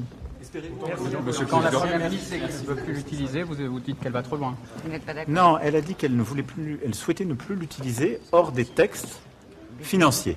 Vous êtes d'accord avec ça? La, la, Constitution lui donne la possibilité de le faire une fois par session. Pour l'immigration, oui. Mais je ne suis, pardonnez-moi, on va faire les choses en bon ordre. La Première ministre va d'abord finir le travail pour piloter euh, les choses, et elle va travailler avec ses ministres pour qu'il y ait un schéma. Moi, je pense qu'il est toujours préférable d'avancer pour bâtir une majorité. Mais il est clair que sur ces sujets, on a besoin de bâtir une majorité. Je pense qu'elle est trouvable. Merci beaucoup. Merci. Pardon Espérez-vous encore bâtir une coalition gouvernementale avec J'ai toujours, mais j'ai été clair quand j'ai répondu, même il y a plusieurs semaines, à certains de vos confrères. il, y a une il y a à l'Assemblée une majorité relative. Il y a ensuite un gouvernement qui a réussi à bâtir texte par texte une majorité. Parce que euh, sur euh, l'assurance chômage, les énergies renouvelables ou le nucléaire, il y a des majorités qui ont été trouvées, texte par texte. Est-ce qu'il y a une coalition qui est possible? Je crois que les candidats éventuels ont déjà répondu. Ils ont dit qu'ils ne souhaitaient pas. Et, que d'ailleurs, ils ne partageaient pas la feuille de route. Donc ce qu'il faut faire, c'est bâtir des coalitions de bonne volonté d'action, parce que notre pays a besoin de continuer d'avancer. Donc voilà, moi, la logique, si vous voulez, pour moi, des, des jours, des semaines, des mois qui viennent, elle est simple. C'est de que cette colère puisse s'exprimer de manière totalement légitime. Vous parliez d'une catharsis. En tout cas, moi, ça ne me choque pas. Et elle continuera. De, manière évidente, il y aura d'autres formes de colère et d'expression. Qu'elles soient au maximum respectueuses de, ceux qui ne sont pas en colère et qui veulent continuer de, travailler aussi. Et je pense que c'est comme ça que les choses peuvent se faire, justement, en démocratie. Mais que, en apaisant, on continue d'avancer. Pourquoi? Parce qu'on a des défis énormes pour aller vers le plein emploi, bâtir notre indépendance, pour euh, renforcer nos services publics grâce à cette richesse qu'on crée, pour notre école, c'est ce que j'essaierai de déployer demain euh, euh, en donnant là aussi, j'ai déjà donné le cap à la rentrée avec les recteurs, mais en précisant plusieurs avancées qu'on a préparées avec la Première ministre et le ministre sur la santé, sur tous ces sujets essentiels. Mais donc qu'on continue d'avoir de l'ambition pour notre pays, parce qu'on en a besoin, et parce qu'on est aussi à un moment de bascule. On a besoin d'aller plus vite et plus fort sur le changement climatique. Il y a quand même encore la guerre en Europe, et ce contexte n'a pas bougé, qui nous oblige. Et vous avez des révolutions technologiques qui sont en cours, au cœur desquelles nous devons être. Donc euh, tout ce travail, il faut le continuer, et on ne peut pas l'arrêter. C'est ma responsabilité en tout cas qu'on puisse le faire avec le maximum de sérénité possible et en gérant les désaccords ponctuels. Mais est-ce que ça veut dire cette détestation que l'on ressent chez certains contre votre personne Non, je ne, non. Vous ne cherchez pas à être aimé, vous nous avez dit ça. Je, préfère euh, que les gens soient, soient gentils, mais euh, comme euh, je crois nous tous et nous toutes, mais je pense que on a, voilà, je pense c'est normal qu'il y ait des désaccords. Après, moi, je suis attaché, j'essaie toujours, même avec les gens avec qui je ne suis pas en accord, d'être respectueux. Merci, merci, beaucoup. Merci. Je ne le qualifie pas.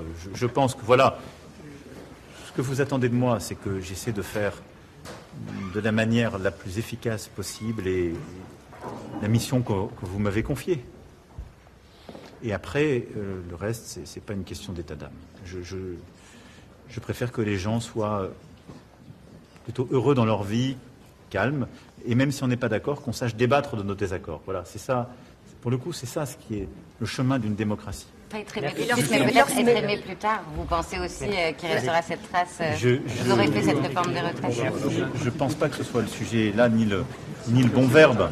La réalité, c'est qu'il y a beaucoup de gens qui, euh, qui, suivent et qui forcément ne disent pas, ni d'ailleurs positivement ni négativement, mais, mais veulent aussi que le pays avance. Et je pense que le, la mission d'un président de la République, n'est ni d'être aimé, ni de ne pas être aimé, c'est d'essayer de faire bien pour son pays et d'agir. Et moi, je suis au service des Françaises et des Français. Je, le serai jusqu'aux derniers instants du mandat qu'ils m'ont confié. Et je le serai par beau temps et par temps de pluie. Qu'il neige ou qu'il vente. Et s'il pouvait y avoir quelques jours de beau temps, ça ne me déplairait pas. Mais s'il doit y avoir beaucoup de vent et beaucoup de, beaucoup de pluie, je le ferai quand même merci beaucoup. Merci. Merci beaucoup. Je vais signer votre livre d'or alors. Voilà, cette euh, longue prise de parole du président Emmanuel Macron euh, depuis euh, cette mairie de Célestat dans le Bas-Rhin où il se trouve en visite depuis ce matin, visite mouvementée, on le sait. Et là, le président qui a bien voulu à nouveau expliquer, il a souhaité réexpliquer cette réforme des retraites. Il a compris la colère, dit-il, qui s'exprime, mais qui ne l'empêchera pas de continuer à se déplacer. Euh, Joseph Massescaron, un tout petit mot. Vous avez été frappé par euh, euh, la façon dont il a réexpliqué. Il est revenu sur cette réforme des retraites, la nécessité. Sinon, le système collapsera et sinon, nos enfants devront payer la dette. C'est encore le ressort de la peur qu'on agite? Oui, c'est peut-être. Mais en fait, j'entends à chaque fois la même chose. Et comme euh, comme il n'y a pas d'opposition à ce qu'il dit, je prendrai juste un exemple en disant que euh, lorsqu'il dit que de toute façon euh, c'est quelque chose qui est irréfragable, ça c'est en soi contestable. Quand on lit le rapport, si on a la curiosité de jeter un coup d'œil sur le rapport du Conseil d'orientation des retraites, on n'a pas du tout cette réponse. Voilà, mmh. ça c'est juste cet élément. Et comme évidemment il n'y a pas d'opposition en face pour dire, pour le mettre, et, mais je pourrais dérouler, hein, je pourrais dérouler aussi sur le chômage, sur, sur un certain nombre de choses. Chaque chaque mot qu'il emploie pourrait être soumis en tout cas à un questionnement. Et ce questionnement, il l'arrase par mmh, définition. Mmh, mmh. Du coup, là, j'ai l'impression, moi j'ai vu un hamster qui tournait dans une roue sans, sans fin. Euh, euh, l'image d'hamster, Nathan Devers, rapidement. Ah, moi, cette prise de parole m'a donné un coup de fatigue, mais même physiquement, ah parce que le caractère absolument répétitif de la chose, on avait l'impression, en effet, d'être dans l'image du hamster et bien trouvé. C'était extrêmement, euh, c'était extrêmement répétitif. Avec, vous savez, en, général, il y a une expression qu'on dit, on dit, on va pas refaire le débat. Là, le débat est fini. On a quand même mm. entendu à peu près euh, ce que les uns et les autres ont dit. Et là, cette manière de vouloir faire semblant de tout reprendre à zéro, comme s'il allait reprendre les arguments, etc., tout en niant l'existence de ce, de ce même débat, puisqu'il dit qu'il n'y a pas d'alternative et qu'il est le seul à avoir raison et qu'il ne reparle pas, en effet, de ce conseil d'orientation, ce rapport du conseil d'orientation des retraites qui était en contradiction même avec sa, avec sa réforme. C'est épuisant. Et puis, deuxième chose, moi, il y a vraiment une, quand même, il y a un moment où j'ai été un peu réveillé euh, dans la prise de parole par un propos que j'ai trouvé dangereux, c'est quand il dit que ceux qui ont critiqué le, la verticalité trop grande de son attitude et de sa politique ces temps-ci, c'était les extrêmes. C'est ce qu'il a dit euh, tout à l'heure. Alors j'aimerais lui demander, euh, Pierre Rojan Vallon, euh, de, de, quel extrême est-il? Il faisait partie des, des, gens qui étaient quand même proches intellectuellement de lui. Dominique Strauss-Kahn, pareil, qui est encore une fois quelqu'un qui a souvent, enfin Emmanuel Macron a souvent été comparé à l'esprit de Dominique Strauss-Kahn. Dominique Strauss-Kahn, quand il explique récemment que cette réforme des retraites était ni fait ni à faire, ni qu'il fallait la faire maintenant, ni qu'il fallait la faire ainsi, et encore moins avec ce genre de méthode. Pareil, Dominique Strauss-Kahn, j'aimerais bien qu'on me dise euh, de quel extrême il participe, etc., etc. Donc c'était euh, c'était un moment de rhétorique pure, bien faite, mais sur le fond euh, toujours aussi problématique qu'avant. Merci beaucoup Nathan Dever. On, voit cette image de la mairie de Célestat où le président était en, visite, oui, depuis ce matin, où il s'est rendu auprès des, des Français pour visiter aussi une industrie, pour reprendre contact avec le pays après trois mois de contestation sur la réforme des retraites. Et bonsoir à tous et bonsoir à toutes. Bienvenue dans Punchline ce soir sur CNews et sur Europe 1. Accueil mouvementé, je vous le disais, pour Emmanuel Macron en déplacement sur le terrain en Alsace.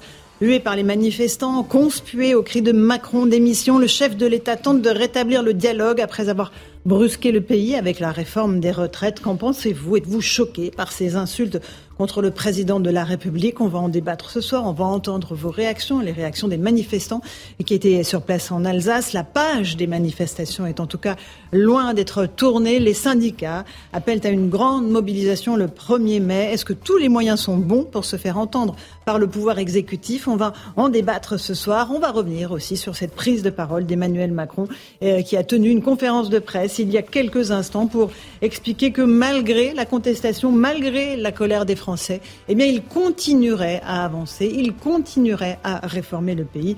On débat de tout cela ce soir dans Punchline sur CNews et sur Europe 1. Nous sommes avec Karim Zerebi. Bonsoir Karim. Consultant CNews avec Nathan Dever, agrégé de philosophie. Bonsoir à vous. Avec Gauthier Lebret euh, du service politique de CNews. Bonsoir mon cher Gauthier.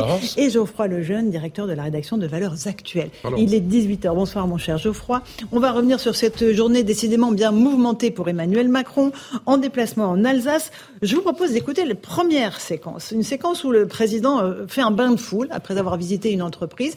D'ailleurs, pendant toute la visite de cette entreprise, vous nous raconterez ça, Gauthier, euh, il y a eu des Macron d'émissions qui ont scandé euh, la visite. Mais là, il, il va au contact des Français, écouter cet échange extrêmement rugueux entre le président et ses concitoyens.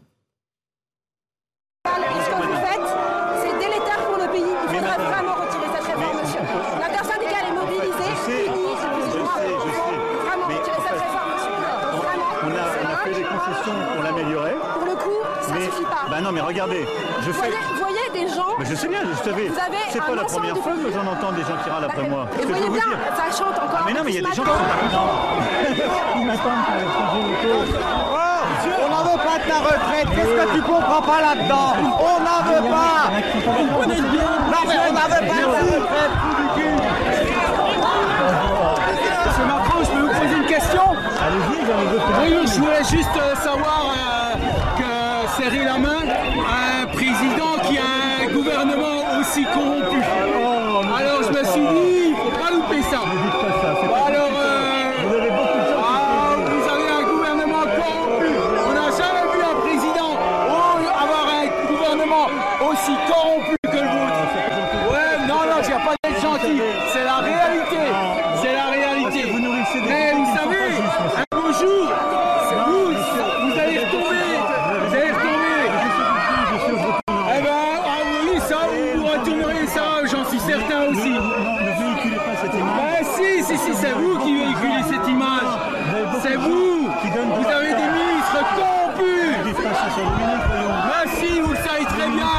Vous savez très bien. Et vous allez bientôt tomber, vous allez voir. Là, vous allez tomber de haut. Voilà pour cet échange extrêmement mouvementé pour le président Macron. Vous avez entendu la cacophonie, les cris, les sifflets, les concerts de casseroles. Gauthier Lebret, c'était une visite à haut risque pour le président, mais il l'a revendiqué, il assume le fait d'aller au contact, quitte à se prendre encore une fois des insultes. Oui, c'est ça, c'est en contraste. C'est-à-dire qu'il est quand même euh, accueilli euh, très froidement par une partie euh, de la foule, qui l'a même insulté, on l'a entendu, mais en même temps, ça lui permet de faire mentir les opposants, les commentateurs qui disaient depuis plusieurs semaines qu'il était bunkérisé, puisque c'est son premier bain de foule depuis euh, cette séquence sur les retraites. Alors il était allé à Rungis, mais c'était au contact des travailleurs, comme ça, dans les rues de France. C'est une première depuis mhm. cet épisode sur les retraites. Et ça lui permet donc de revenir dans le match. On le voit omniprésent cette journée. Et ça sera peut-être d'ailleurs pareil demain. Un déplacement dans le héros est prévu avec Papendiaï sur le thème euh, de l'éducation. Donc aujourd'hui, c'était l'entrepreneuriat, les JO, puisque l'entreprise qu'il a visitée, l'usine qu'il a visitée, mhm. fabrique des constructions pour les Jeux, pour les Jeux Olympiques. Demain, ça sera l'école. La semaine prochaine, visiblement, il y a un déplacement qui se prépare sur le thème du régalien. Donc on voit bien le but du président, revenir au premier plan, être omniprésent, reprendre la main et tenter euh, de tourner la page définitivement de cette réforme des retraites, même si elle le rattrape à chaque fois comme un chewing-gum collé à sa chaussure. Ou un sparadrap peut-être collé au doigt. Karim Zerebi, euh, on, a subi cette euh, séquence extrêmement mouvementée pour le président Macron. il y avait une forme, il, a parlé il y a quelques instants, on va réécouter un extrait pour nos auditeurs de 1 qui viennent de nous rejoindre. Il y a une forme de jubilation de la part du président. Je crois qu'il aime aller au contact et effectivement, il assume le fait. On, on a effectivement euh, euh, là, euh, la sortie du président Macron. Il était à la mairie de Célestat où il a tenu une petite conférence de presse il y a quelques instants. Et là, on voit que à nouveau, il va vers la foule. À nouveau, il va serrer des mains, comme si c'était un besoin lancinant pour lui, Karim Zerebi, d'aller au contact des Français, quitte à se faire conspuer. Et là, on a entendu les échanges, ils étaient rugueux. Hein. Oui, mais le président joue la carte du président courageux qui assume euh, ses positions euh, avec fermeté et qui va à la rencontre des Français coûte que coûte, euh, quel que soit leur mécontentement. Et on entend là juste, je précise à nos auditeurs, c'est du direct on entend le président Macron, à la fois il serre les mains, et à la fois il y a les cris des manifestants derrière qui disent on n'en veut pas de la réforme, on n'en veut pas de la réforme. Allez-y, ouais, On le voit euh, s'approcher de la foule, puis reculer, puis euh, changer de, de, de, euh, de position. il n'est pas à l'aise, le président, malgré tout, parce que il sait très bien qu'il y a une colère qui est virulente à son égard. il a du mal à dialoguer, il y a le concert des casseroles derrière, et puis lorsque les Français s'expriment face à lui, ils le font avec beaucoup de, j'allais de dire, de, de, de, de colère. Et donc, il n'y a pas de dialogue possible. Et il est dans une posture de, de, de, la méthode Coué, le président. Et on le voit même quand il s'adresse aux journalistes. Il ressasse encore les arguments de la réforme des retraites. Donc, euh, il ressasse le fait qu'il est légitime parce qu'il a été élu par les Français. Il ressasse le fait euh, que ce sont les extrêmes qui derrière tireraient les ficelles euh, de, que de cette colère. En fait, il a, il a son logiciel, il le déroule, mm. il n'a pas d'opposition et il pense qu'il a raison tout seul contre le, le peuple de France qui est majoritairement contre la réforme, contre l'intersyndicale et contre les parlementaires qui n'ont pas pu voter sur cette réforme. On a toujours euh, évidemment le président Macron en direct euh, qui salue euh, quelques personnes. Il se dirige vers sa voiture. Visiblement, le retour vers Paris est programmé. Et il y a toujours Gauthier Lebret hein, dans le fond, ces, manifestants qui n'ont cessé de le conspuer depuis qu'il a mis un pied sur le terrain depuis ce matin. Oui, depuis plusieurs euh, jours, pour ne pas dire plusieurs euh, semaines, il y a eu plusieurs épisodes. On n'est qu'au deuxième jour des 100 jours. Vous vous souvenez, on entre dans une nouvelle période, les fameux 100 jours. Ça se termine mal, hein, ça se termine par une défaite et un exil. C'est peut-être Elisabeth Borne qui partira en exil à la fin euh, des 100 jours. On le comprend bien puisqu'il n'a pas dit qu'elle serait là après le 14 il a dit qu'il renouvelait sa confiance. Renouveler sa confiance, mais il a rappelé qu'elle était en CDD, comme lui. Lui, il a encore 4 ans de CDD. il n'est pas sûr que Elisabeth Borne ait encore 4 ans de CDD. On peut même être certain du contraire. Donc oui, Premier jour de ces 100 jours, hier à Saint-Denis. Gros comité d'accueil quand le président va au concert annuel de la Légion d'honneur. Aujourd'hui, gros comité d'accueil à la fois dans la première partie de son déplacement. Il a refusé d'aller les rencontrer. Il leur a même mis un petit tacle en disant ils sont pas là pour euh, parler, ces manifestants. Ils sont là, pour, faire, du bruit. Petite phrase typiquement macronienne qu'il mhm. avait évité de prononcer lors de son allocution. Mhm. Il s'était euh, donné, euh, il s'était fait plaisir lors de son, son, interview au journal de 13 heures où il y avait eu des petites phrases qui étaient venues renforcer sans doute les cortèges de l'intersyndicale lors d'une manifestation. Le lendemain, il s'était freiné lors de son allocution. Bon bah, ça n'a pas manqué. Premier point presse, le, la, naturelle revient au galop. Il a refait des petites phrases. Et donc deuxième journée de mobilisation, c'est aujourd'hui. Deuxième journée de ces 100 jours. Et demain, il y a une nouvelle et un nouveau déplacement. Un autre déplacement dans les. Avec sans doute des, des euh, comités d'accueil là aussi euh, sur le terrain. Donc oui, effectivement, il est rattrapé à chaque fois par cette réforme des retraites, même si il a refusé d'en parler hein, aujourd'hui. Il n'a pas prononcé ce mot retraite seulement quand les journalistes lui posent des questions. Mais lors de son premier échange dans l'usine, il voulait pas en parler parce qu'il veut définitivement tourner cette page. Mais là, on, va le réécouter dans un instant parce qu'il a pris la parole et il a redit attention, on ne va pas partir tout de suite à la retraite à 64 ans, ça va se faire de façon progressive. Il est vraiment, il a refait la pédagogie de la réforme. Je crois. On a l'impression que le président de la République est obligé de faire le service après-vente de cette réforme et que, en gros, ces ministres ont été incapables de faire passer le message auprès des Français. Mais enfin, lui non plus, hein, pardon, mais lui non plus, il n'a pas fait passer le message auprès des Français. Moi, je pense que c'est une erreur, en fait, euh, déjà une erreur d'analyse et puis une erreur de continuer comme ça.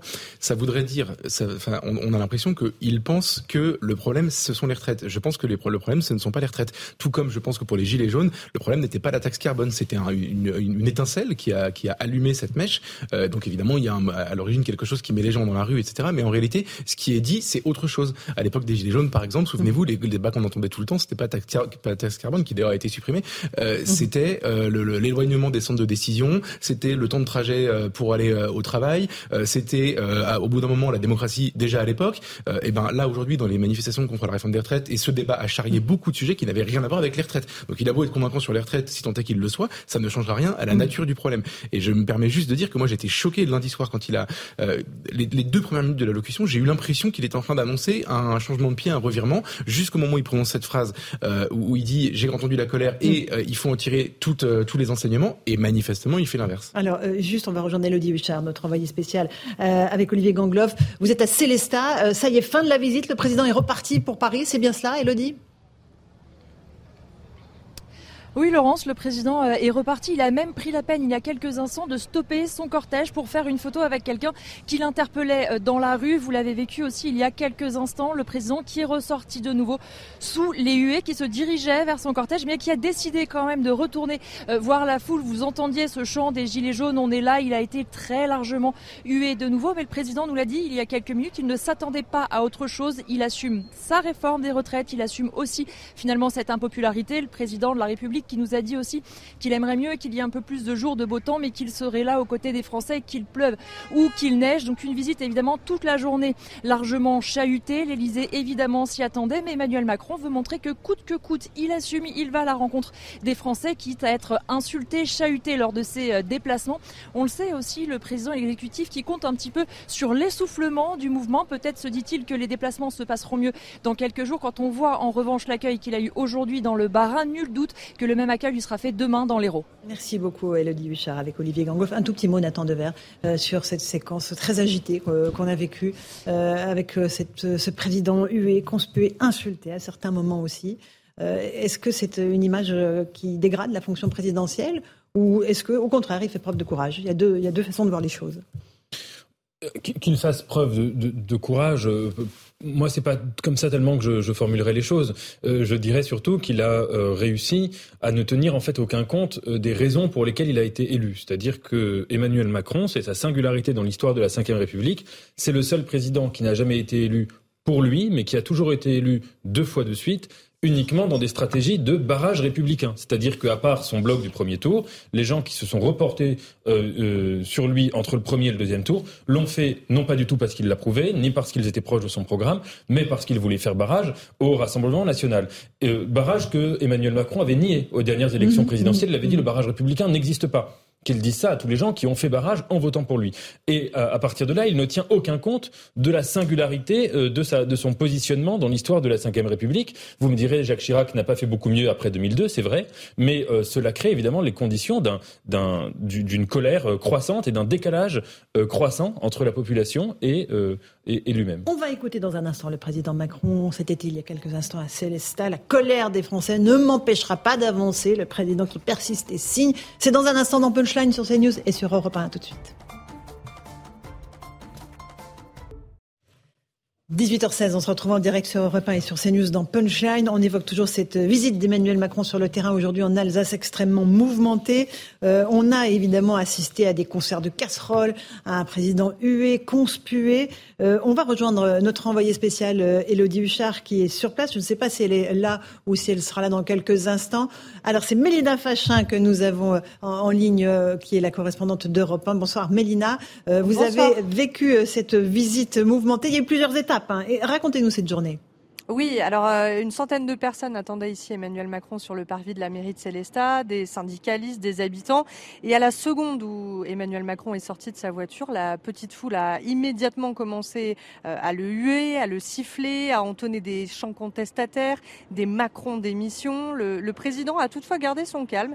Il est même apparu euh, souriant et il s'est approché des barrières et des manifestants pour parler avec eux une petite dizaine de minutes. Il a pris le temps d'échanger avec nous connaît euh, une manifestante syndicaliste, mais il ne nous a toujours pas écoutés. Le président a ensuite échangé avec les élus locaux durant deux heures avant de repartir et de conclure cette journée une nouvelle fois sous les huées, un, retour sur le terrain qui a donc été, euh, vous l'avez dit, assez mouvementé pour le président, puisque dès ce matin déjà, euh, à Muttersold, il était accueilli par des concerts de casseroles. Mais cela n'a pas découragé Emmanuel Macron, euh, bien au contraire. Il a bien l'intention de continuer malgré tout ses déplacements, et il nous l'a dit à la presse il y a quelques minutes, à commencer par Ganges dans l'Hérault demain sur le thème de l'éducation. Merci beaucoup Mélina Fachin de Repas. On va écouter alors justement Emmanuel Macron euh, donc euh, à propos de cette colère. Il dit la colère s'exprime, mais elle ne m'empêchera pas de continuer à me déplacer. Écoutez le président de la République. On, peut on doit toujours améliorer les choses. C'est pour ça d'ailleurs qu'on a des autorités administratives indépendantes, qu'on a le juge, etc. Mais, de dire que la France ne serait pas une démocratie, je pense que c'est un excès de langage qui accroît nos difficultés collectivement. Nous en sommes une, nous avons notre tempérament collectivement, nous tous, euh, moi aussi avec vous, et, et on est comme ça. Mais c'est le caractère, on n'est pas un pays qui est toujours calme. Bon. Mais il faut avancer. Voilà, il faut avancer. Et il y a un autre passage où il disait La colère s'exprime, elle ne m'empêchera pas de continuer à avancer. Je ne suis pas sourd, euh, je ne m'attendais pas à autre chose, mais elle ne m'empêchera pas de continuer à, me déplacer. C'est important, ça, Karim Zeribi, de l'entendre de la part du président. On, le réécoutera d'ailleurs. Oui, mais le président, depuis que le Conseil constitutionnel a validé la réforme des retraites, il veut démontrer euh, qu'il met la marche en avant euh, et qu'il est en mouvement. Euh, il a promulgué le lendemain, euh, dans l'après-midi, euh, cette, cette loi et il a pris la parole à 20h le lundi. il, est, il enchaîne les déplacements sur des thèmes qui ne sont pas ceux de la retraite. Il veut passer à autre chose, le mmh. président. Il estime que la séquence est clôturée, prenant en compte la colère des Français. Et donc, tous ces déplacements seront sur des déplacements thématiques qui ne seront pas ceux de, de, de, la retraite, mais il sera interpellé. Il sera interpellé parce que ça n'est pas fini. Il y a le 1er mai avec cette intersyndicale, une très grosse manifestation euh, qui attend. Il y aura des opérations coup de poing dans les territoires. Il y a euh, euh, une niche parlementaire sur l'abrogation de la réforme des retraites début juin.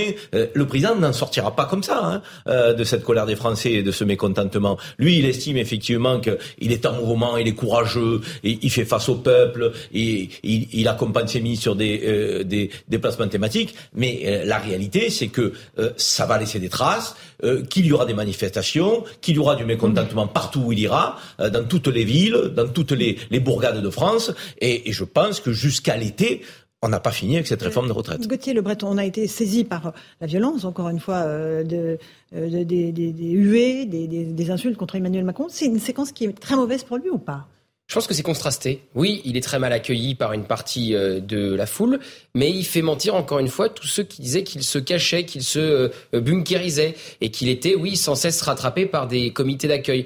Il va au contact, il leur fait euh, face, il revient sur le devant de la scène. Mhm. Il fait effectivement quand il est forcé de le faire parce qu'il veut parler d'autre chose. Encore une fois, quand il fait son discours dans cette entreprise, il parle des JO, il parle de l'entrepreneuriat, mais il n'a pas un mot sur les retraites parce qu'il veut tourner la page. Mais donc parfois il est censé, il est obligé de refaire de la pédagogie euh, sur les retraites, puisque effectivement ces ministres euh, ont fauté. Il y a même eu des erreurs de communication majeures hein, dans cette euh, dans cet épisode. Plus les ministres parlaient, et plus les Français étaient opposés à cette réforme des retraites. Mais quelque part, il reprend la main. Donc c'est contrasté. Oui, l'accueil est tiède, c'est le moins qu'on puisse dire. Oui, il aura des comités d'accueil pendant plusieurs déplacements de suite, mais il est de retour sur le terrain et il montre qu'il est mm. qu'il est mobilisé, qu'il est là et qu'il ne se cache pas à l'Élysée. Je crois le jeune.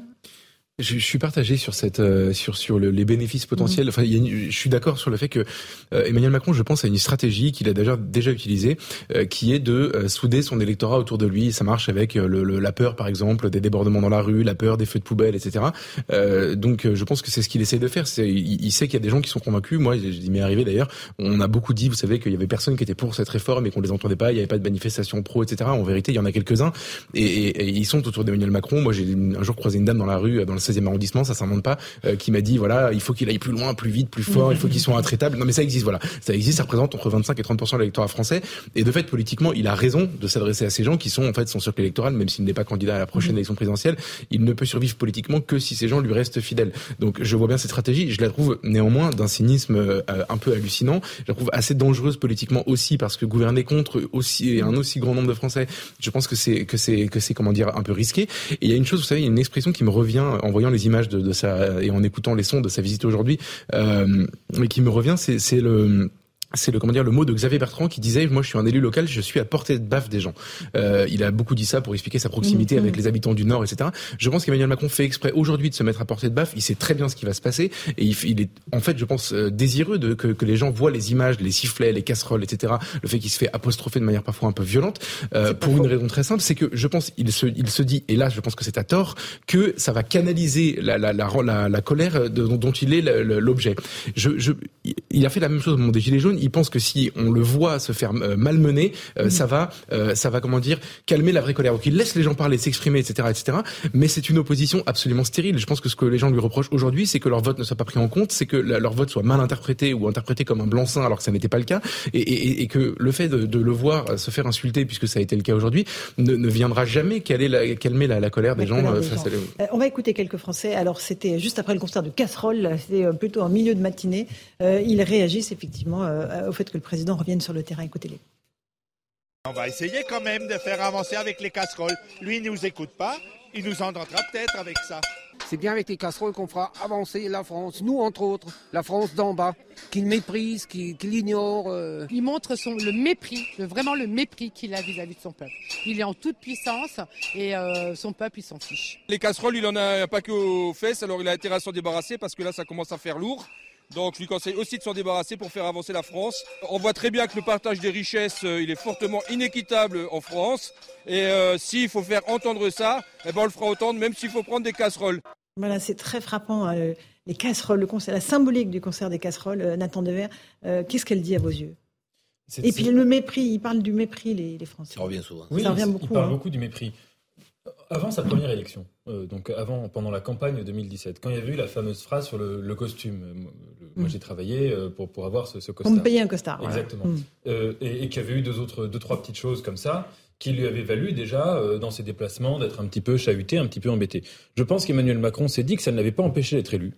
Et que finalement, il a donné un peu libre cours mm-hmm. à, à, cet instinct qu'on qualifiera soit comme du mépris social, soit comme une ignorance des grands enjeux euh, de justice sociale dans le pays, et que donc il a été aveugle à ça en se disant que ce n'était pas un, sujet important.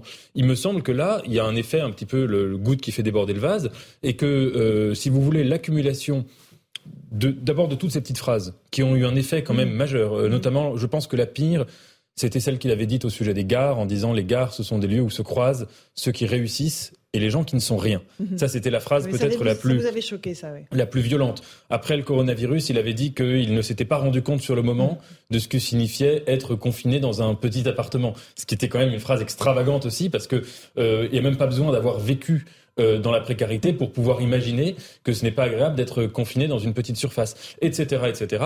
Toutes ces phrases lui ont fait cette étiquette qui lui est collée à la peau et qui lui est collée de manière, me semble-t-il, légitime.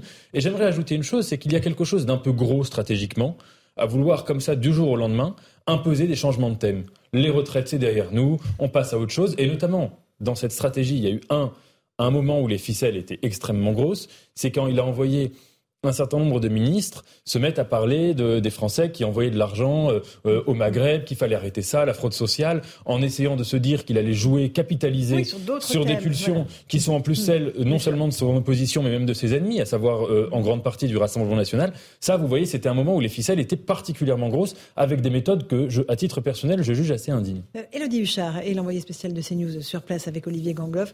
Elodie, la, la, visite du président est désormais terminée. Il est reparti, mais il y a eu véritablement des moments de tension et de grande tension autour de lui.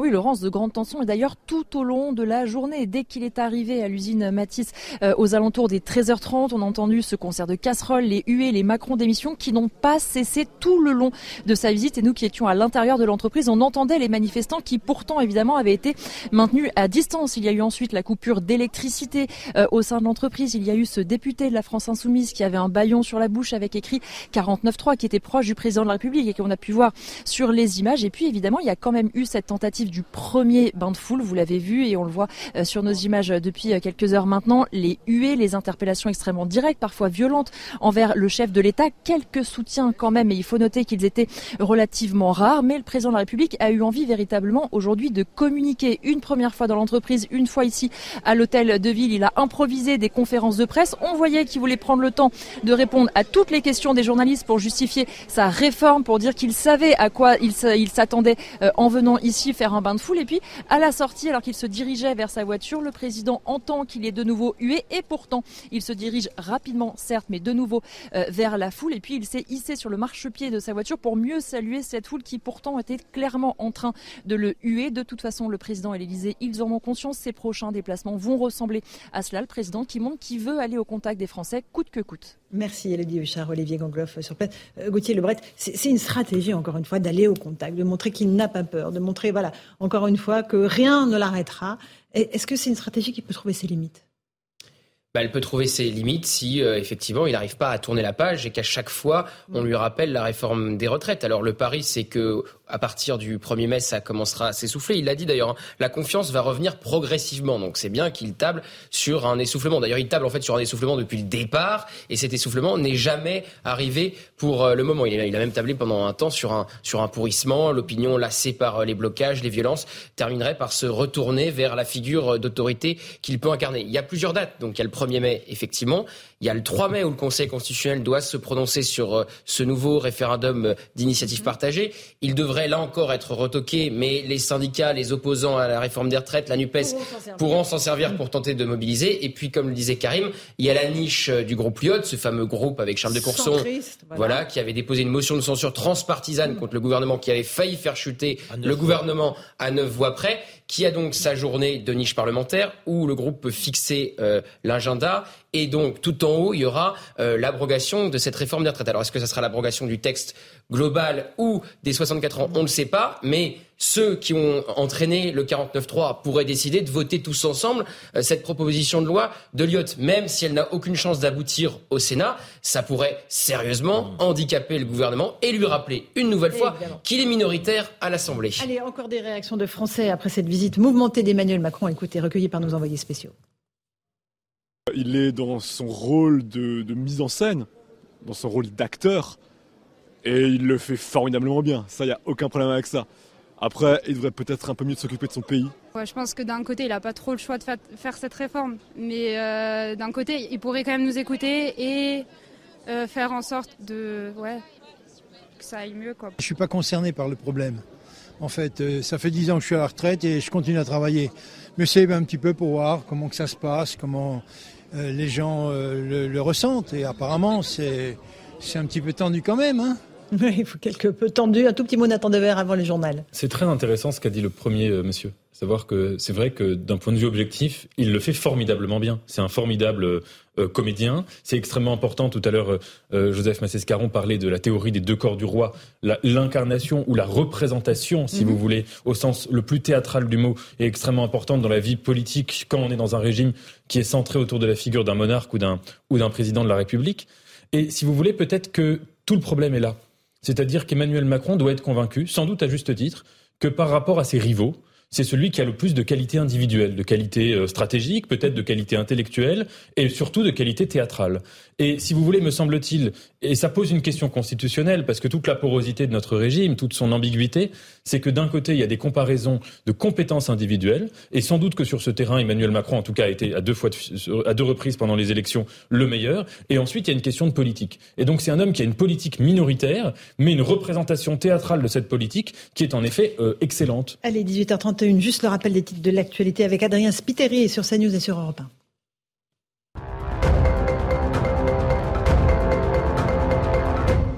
Emmanuel Macron dit avoir du respect, de l'amitié pour Laurent Berger. En déplacement en Alsace, le chef de l'État était interrogé sur l'actuel secrétaire général de la CFDT.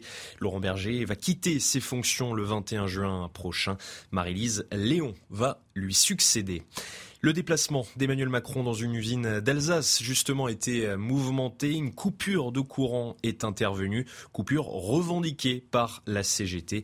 Le président a été accueilli au son des casseroles et des huées par une centaine de manifestants sur place. Et puis des saisies de drogue record en 2022 sur le port de Marseille. La douane a intercepté au total 1,7 tonnes de cocaïne, du jamais vu selon le directeur régional, en cause un changement de méthode et d'organisation. De son côté, le port du Havre reste la plaque tournante de la cocaïne où 10 tonnes ont été saisies l'année dernière. 18h32, on va faire une toute petite pause dans Punchline sur CNews et sur Europe 1. On revient dans un instant pour nos débats. On reparle de cette colère qu'a affronté Emmanuel Macron et puis on parlera aussi de, sécurité des rodéos urbains. Euh, il y a eu le verdict dans un procès. A tout de suite dans Punchline. 18h37, on se retrouve en direct dans Punchline sur CNews et sur Europe 1. Emmanuel Macron euh, a vécu une journée mouvementée aujourd'hui, déplacement en Alsace. On va écouter une séquence, un échange, tendez bien l'oreille, entre deux dames qui ont l'air absolument tranquilles et le président. Et évidemment, le, ton monte et il y a autour beaucoup, beaucoup de bruit et de huées. Écoutez.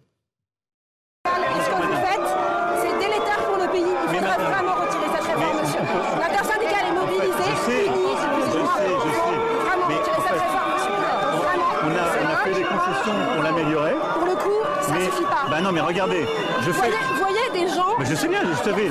C'est pas la première fois que j'en entends des gens qui râlent après moi. vous voyez bien, ça chante encore. Ah mais non, mais il y a des gens qui sont pas contents. Mais, j'étais dans une usine avant. 70% il y a des gens qui, est en contre. Mais ça fait jamais, ça fait jamais plaisir de dire on doit travailler davantage. Pour le coup, vraiment. Mais ce que je vous dis juste, c'est qu'il faut qu'on soit collectivement sérieux. On est un pays qui vieillit. Donc vous dites que sérieuse, que les Non, je dis collectivement. mais je demande pas aux gens, je demande pas aux gens de prendre des décisions difficiles à ma place. Je l'entends très bien. Mais il y a eu des mois de négociations. Le constat du corps, il est clair. Il y a un déficit. Et donc, mais non, mais non, mais c'est trop facile. Bonjour. Bonjour, messieurs dames. Bravo, euh, bravo. C'est plus une démocratie, monsieur Macron. C'est une démocratie. Non, non, faire arrêter l'interdiction de manifester à 10h30 alors qu'il date de 10h15. Non, excusez-moi, ce n'est plus une démocratie, monsieur Macron. pardon, je sais pas où on est. Je vais pas. Vous, avez, vous allez me chercher la démocratie ou le président de la République. Démocratiquement élu. Je ne suis pas naïf. Euh, on est, on vient, je viens de promulguer une réforme que c'est difficile, impopulaire. Mais ça vous montre que je continue à aller au contact. C'était votre question, vous avez la réponse.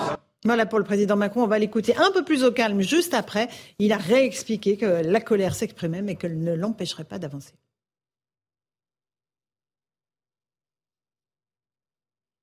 Alors, on écoutera sans doute le président Macron dans un instant, Gauthier Lebret. On va terminer sur cette séquence, parce que voilà, on en a longuement parlé, mais elle était extrêmement symbolique. C'était la première fois que le président revenait sur le terrain. Et ça s'est évidemment pas très très bien passé pour lui. Non, c'est clair.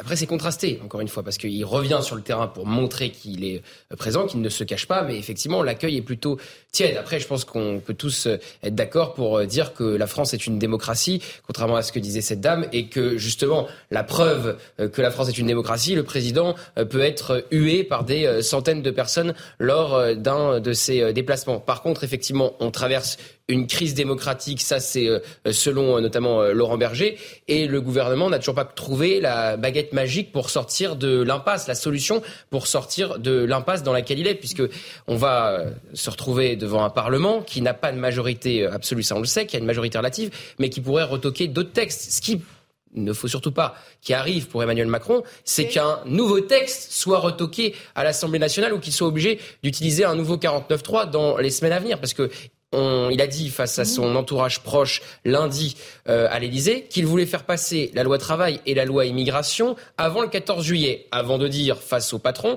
qu'il leur laissait un an pour négocier la loi travail avec les partenaires sociaux. Donc on ne sait pas très bien ce qui euh, aura été euh, débattu et voté par les parlementaires avant le 14 juillet, mais la loi immigration très clairement revient sur la table à l'heure où on se parle, et donc il ne faudrait pas pour le président que à nouveau on se rende compte qu'il n'a pas de majorité à l'Assemblée. Un dernier mot, Karim et Nathan. J'ai l'impression que c'est un peu le retour à la vraie vie, quoi, euh, au contact des Français euh, qui vivent euh, alors cette réforme de retraite avec euh, colère, mais plus que ça encore. Dans le timing, les Français vivent un déclassement euh, monumental sur le plan social et économique. Les classes moyennes euh, régressent, les classes populaires ne sortent pas la tête de l'eau, les Français n'arrivent pas à parvenir aux fin de mois, on a une inflation à deux chiffres qui ne cesse de grimper. Euh, sur la question de l'immobilier et, de la propriété, les Français ne voient pas non plus le bout du tunnel, il n'y a plus de, de, de, prêts qui sont octroyés. Le président va au contact des Françaises et des Français qui vivent tout ça de plein fouet. Et lui, il vient faire encore de la pédagogie sur sa réforme des retraites. Donc, euh, sous la forme d'une forme de méthode couée. Le président de la République, il n'en sortira pas comme ça de cette séquence. Qu'on se le dise parce qu'il y a l'intersyndicale qui va continuer de mobiliser au-delà du 1er mai, parce qu'il y a les parlementaires avec le 8 juin et euh, la niche parlementaire que Lyot va actionner, et parce que je crois que partout où il ira, on lui ressortira cette réforme de retraite et les problématiques sociales. Un dernier mot, Nathan Dever, là-dessus, après on va passer à autre chose. Ouais, je voulais revenir sur la, la, la question de la démocratie. Euh, quand Emmanuel Macron dit si nous sommes en démocratie. La démocratie, c'est le seul régime dont le principe ne peut pas être réalisé pleinement euh, par la, concrétude effective. C'est-à-dire que quand vous prenez tous les autres régimes, une monarchie, c'est un, un, un, régime où le pouvoir appartient à un roi, une oligarchie, à une petite entité, etc. La démocratie, le principe, c'est que le pouvoir appartient au peuple. Ce qui est impossible, ça veut dire qu'aucun pays dans l'histoire n'a jamais fait advenir de manière totale, absolument, une démocratie. Partant, ce qui définit la démocratie, c'est le décalage entre la réalité, et le principe vers lequel on veut aller. C'est-à-dire que être démocrate, c'est pas seulement dire aujourd'hui nous vivons en démocratie, on n'est pas en dictature, position entre guillemets macroniste, mais c'est de dire il faut faire en sorte qu'il y ait davantage de démocratie. Ce qui définit une démocratie, c'est une dynamique. Et il apparaît très très clairement à la suite et au terme de cette période qu'on vient de vivre qu'aujourd'hui on est dans une, dans une dynamique de recul des libertés publiques et euh, de, d'intensification de, la verticalité politique. Quand on lit la presse internationale, en tout cas la presse de pays démocratiques, euh, euh, partout dans le monde entier, tous les commentateurs, tous les analystes, tous les intellectuels, quasiment à l'unanimité, disent qu'il y a, les uns disent par le tournant autoritaire, néolibéral autoritaire, les autres disent qu'il y a un recul des libertés publiques, etc. Donc évidemment qu'on est en démocratie par rapport à la Russie, mais en tout cas on va vers quand même une dynamique qui est régressive. Allez, on va maintenant parler, on, vous venez d'évoquer le thème de l'autorité, j'aimerais évoquer le thème de la sécurité parce que Gérald Darmanin est en train de prendre la parole pour annoncer un certain nombre de choses. Alors d'abord sur la sécurité routière, il annonce la fin des retraits de points pour les petits excès de vitesse. C'est une mesure qui était évidemment extrêmement attendue, qui n'arrive pas par hasard en ce jour où évidemment le, le président a été euh, chahuté euh, sur le terrain, la fin des retraits de points pour les petits excès de vitesse, Karim Zerabi. Ça, ça va évidemment euh, intéresser les Français euh, qui se rebellent contre le fait que les automobilistes sont des vaches à lait en permanence. On est d'accord Oui, parce que le gouvernement est toujours apparu sur la question de l'autorité fort avec les Français honnêtes autoritaire avec les Français honnêtes et plutôt faible avec euh, les délinquants euh, et ceux qui méritaient euh, plus de fermeté. Donc là, cette mesure va aller dans le bon sens, dans les attentes de nos compatriotes. Effectivement, quand vous dépassez de très très peu de de vitesse, ben, vous viviez mal le fait de recevoir une amende salée à la maison parce que déjà, vous travaillez durement, vous avez des fins de mois difficiles et on vous met un coup sur la tête. Donc je pense que ça va dans le bon sens, dans ce qu'attendent les Français. Mais en parallèle... C'est la carotte, hein. c'est un petit sucré, un oui, petit sucre c'est là. un petit sucré, mais en parallèle, les Français attendront toujours plus de fermeté concernant les délinquants et concernant, le sentiment d'impunité qui est encore Là, vous trop parlez important dans des le autres délinquants. Alors là, il a, il a publié un certain nombre de chiffres contre la délinquance à Paris, où il y a 28,5% de baisse de vol avec violence, moins 27% de violence dans les transports en commun. On voit que le ministre de l'Intérieur est extrêmement actif, euh, euh, Geoffroy Lejeune. Et il essaye encore une fois de, de montrer que les dossiers continuent à avancer, que le pays continue à avancer, notamment sur le volet de la sécurité. Il a raison, il est dans, il est dans, il est dans son rôle, mais, euh, mais, mais déjà pour revenir sur cette histoire de, de retrait de points pour les Oui. petits excès de vitesse, Euh, très bien, ça va dans le bon sens. On a compris l'idée, c'est d'arrêter d'emmerder les Français. Très, je vais pas critiquer ça, mais quand même, il faudrait qu'on dise merci. Il y a des gens qui ont fait les 80 km/h il y a 5 ans et, et, et donc qui sont à l'origine d'une partie de l'inflation de ces retraits de points et de ces euh, de ces amendes.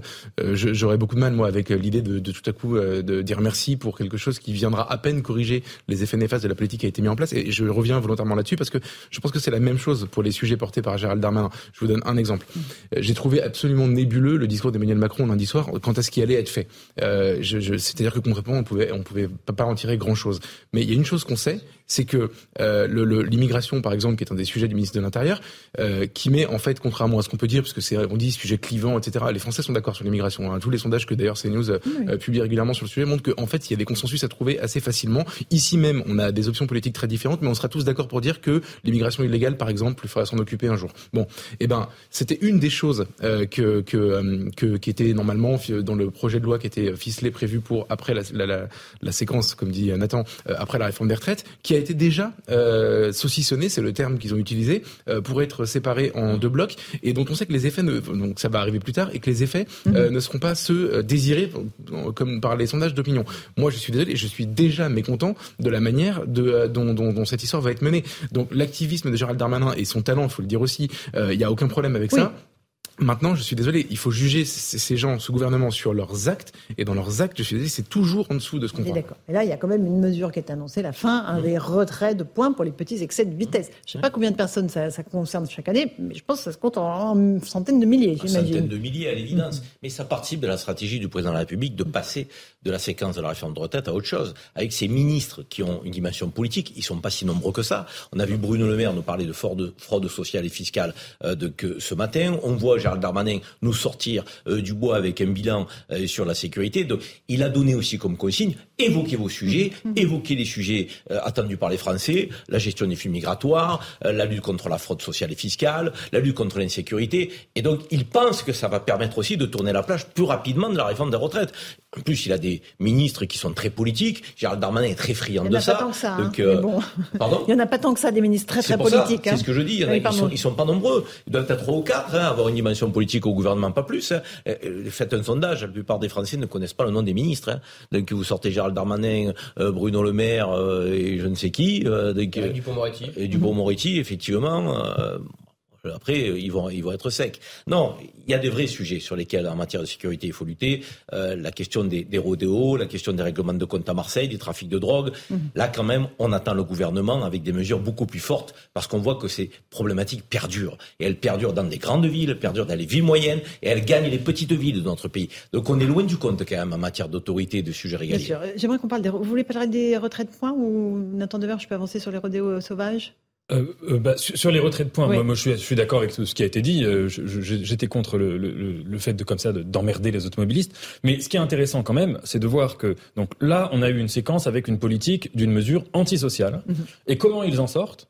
Euh, en rentrant dans une nouvelle séquence qui va être une séquence de discours sécuritaire mmh. qu'on entend déjà. Monsieur Darmanin euh, est là pour ça. Il déploie depuis un certain temps, depuis des années, un discours de plus en plus sécuritaire où il reprend des il concepts. est ministre de l'Intérieur, on attend. Euh, pas non, mais attendez, euh, euh, reprendre des concepts issus du Rassemblement national, issus parfois de par reconquête. Exemple. Bah, par exemple, Monsieur Darmanin restera dans l'histoire comme un ministre de l'Intérieur qui a dit qu'il y avait un lien entre immigration et et, un, et insécurité et, délinquance. Mais on n'a pas le droit de. On va être en désaccord sur ce point, mais surtout, euh, ça. C'est une notion qu'il ne faut pas évoquer bah, Moi, je constate en quoi que ça vient pas du centre-gauche, ce genre de concept. Ça vient pas euh, de, la, de la France insoumise. Ça vient euh, de, du champ euh, politique qui est, est sûr que de l'extrême Bien sûr. Insoumise, mais ce que je dis juste, c'est que donc, ce qui se passe, c'est qu'on prend des mesures antisociales qui poussent les classes populaires de plus en plus vers Marine Le Pen. Il y a des sondages qui ont montré qu'elle était donnée à 55% si l'élection présidentielle mmh. avait lieu demain. C'est aussi de la, ça, de la gauche, ça. Hein. Oui, je suis d'accord que les responsabilités sont partagées. Mais en tout cas, le, le, le macronisme a sa responsabilité dans la montée du Rassemblement national et qu'en plus, ils reprennent, ils adoptent tout le discours sécuritaire et sans doute peut-être, on va voir dans les prochaines semaines, mais peut-être le discours anti-immigration du Rassemblement national. Donc si vous voulez, si on voulait faire monter le Rassemblement national, Alors, on s'y prendrait pas autrement. Ça va Alors, réagir, je sens. Geoffroy Lejeune ou Gauthier Lebret Je, je suis pas du tout d'accord avec euh, avec Nathan, mais euh, déjà une chose qui a, qui a, été assez peu relevée, moi je l'ai découverte grâce à une euh, interview de Patrick Buisson dans le Point il y a deux semaines de ça. Il soulignait un chiffre qui est passé complètement inaperçu dans une enquête, dans une étude sur l'électorat d'Emmanuel Macron et de Marine Marine Le Pen euh, au second tour de la présidentielle de 2022, figurez-vous, et ça m'a beaucoup surpris évidemment, que Emmanuel Macron a autant d'électeurs issus de l'électorat populaire que Marine Le Pen, voire un tout petit peu plus. Hein. c'est un point de plus, je crois. Et que c'est en gros l'électorat populaire se divise à peu près en part égale entre Macron, Marine Le Pen et l'abstention. Et pourquoi je dis ça? Parce qu'il a raison. Ils ont raison. En réalité, s'il faut parler à l'électorat populaire et parler de ces sujets-là, ils ont raison d'essayer parce qu'après, manifestement, ça marche. En tout cas, ils sont pas en déficit par rapport à ça. Ensuite, sur le fond, évidemment, on n'est pas d'accord. Je pense qu'il y a un lien entre immigration et insécurité. Donc moi, je suis heureux quand Gérald Darmanin le dit. Mais je voudrais juste souligner une chose vous êtes dans votre rôle en disant qu'ils vont agiter le chiffon rouge sécuritaire, etc. Je, je, on va, je, vais, je pense que vous serez d'accord avec moi, alors qu'on n'a pas le même point de vue sur la question. Ce que je trouve moi très grave, c'est qu'ils ils l'agitent très souvent pour faire, euh, pour s'en servir comme d'un écran de fumée. Et en effet, c'est électoraliste, c'est une stratégie, etc. Avec aucun résultat. C'est-à-dire que dans, dans la, sortie de Bruno Le Maire sur les, fraudes, par exemple, si jamais fraude sociale, dont il dit les Français en ont ras-le-bol, ils ont ras-le-bol que l'argent des prestations sociales soit envoyé au Maghreb je cite les mots du ministre de l'économie et des Finances. l'a dit pendant la campagne, enfin, pendant sa courte campagne présidentielle, mais ils n'ont rien prévu d'efficace pour lutter contre ce phénomène d'argent qui fuit à l'étranger. On paye des retraites, par exemple, en Algérie, on connaît les chiffres sont assez importants, etc. Bon bref, euh, sur la question de la sécurité, on arrête, par exemple, des, des on fait du chiffre sur les routes urbains, mais euh, on ne on ne change pas la législation pour euh, confisquer plus facilement les scooters.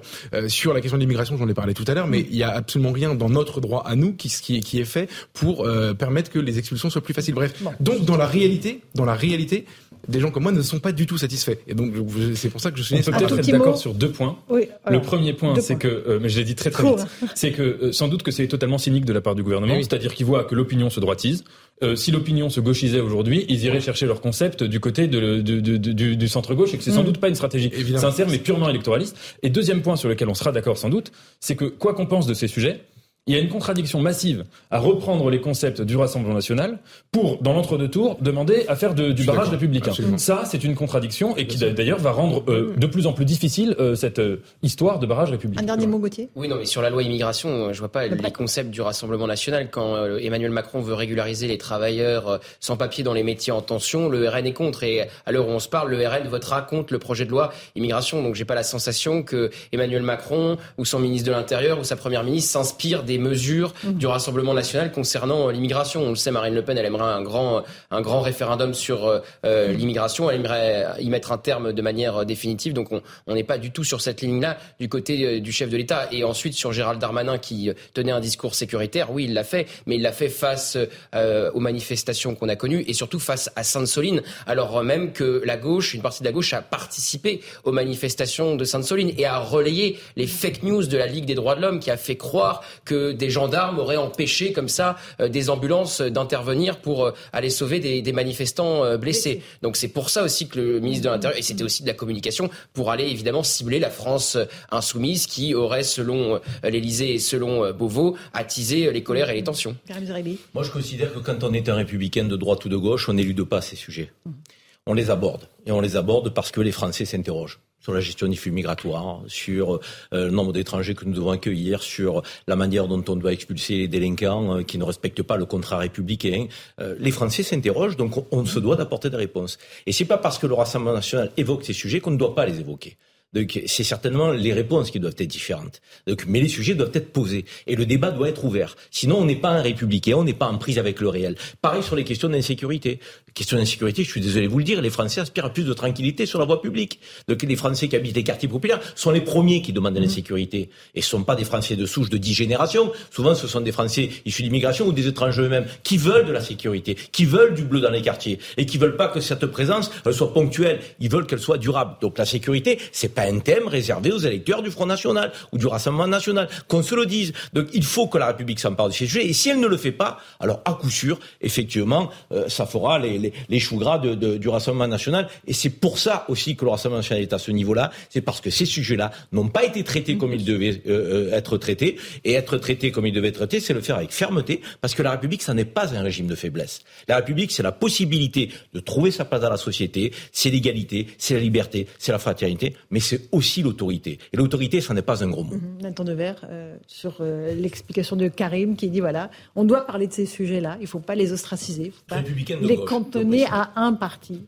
Ah non, mais ça, mais ça sur là-dessus, je suis parfaitement d'accord avec vous. Il n'y a aucun sujet euh, tabou euh, dans, dans, dans, le débat public et des sujets qui concernent l'intérêt général euh, doivent évidemment être traités. Et évidemment que la question euh, des, des, phénomènes migratoires, d'autant qu'on va vers des décennies où il y en aura de plus en plus, il faut en parler. Mais ensuite, il y a manière et manière d'en parler. C'est-à-dire que par exemple, moi j'estime qu'il y, y, a, deux, deux choses qui devraient être un peu des lignes rouges dans la manière dont on orchestre le débat public.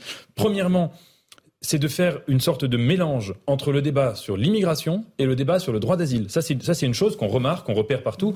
Et le gouvernement, il y a eu plusieurs moments où ils l'ont fait. Et deuxièmement, c'est malheureusement, c'est pour ça.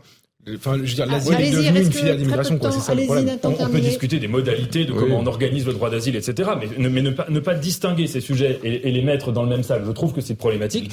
Et, et c'est très différent. Le droit d'asile, c'est quand même quelque chose de, entre guillemets, de transcendantal. Quand il y a eu euh, le retrait de l'Amérique euh, en Afghanistan, Emmanuel Macron, le premier soir, dans son allocution, il a dit attention au flux migratoire qui risque de déferler sur notre pays. Je cite de mémoire, c'était peut-être pas les mots exacts, mais il l'a dit le premier soir, si vous voulez. C'était quand même très symptomatique que euh, dans ce moment qui était un moment de gravité absolue pour, pour, la, pour la scène du monde et où il y allait avoir relativement peu de migrants euh, afghans qui allaient venir en France parce qu'ils venaient essentiellement dans les pays limitrophes, c'était intéressant que le président le dise. Merci beaucoup à tous les quatre d'avoir participé à Punchline sur CNews et sur Europe 1 dans un instant, Europe 1 soir sur Europe 1.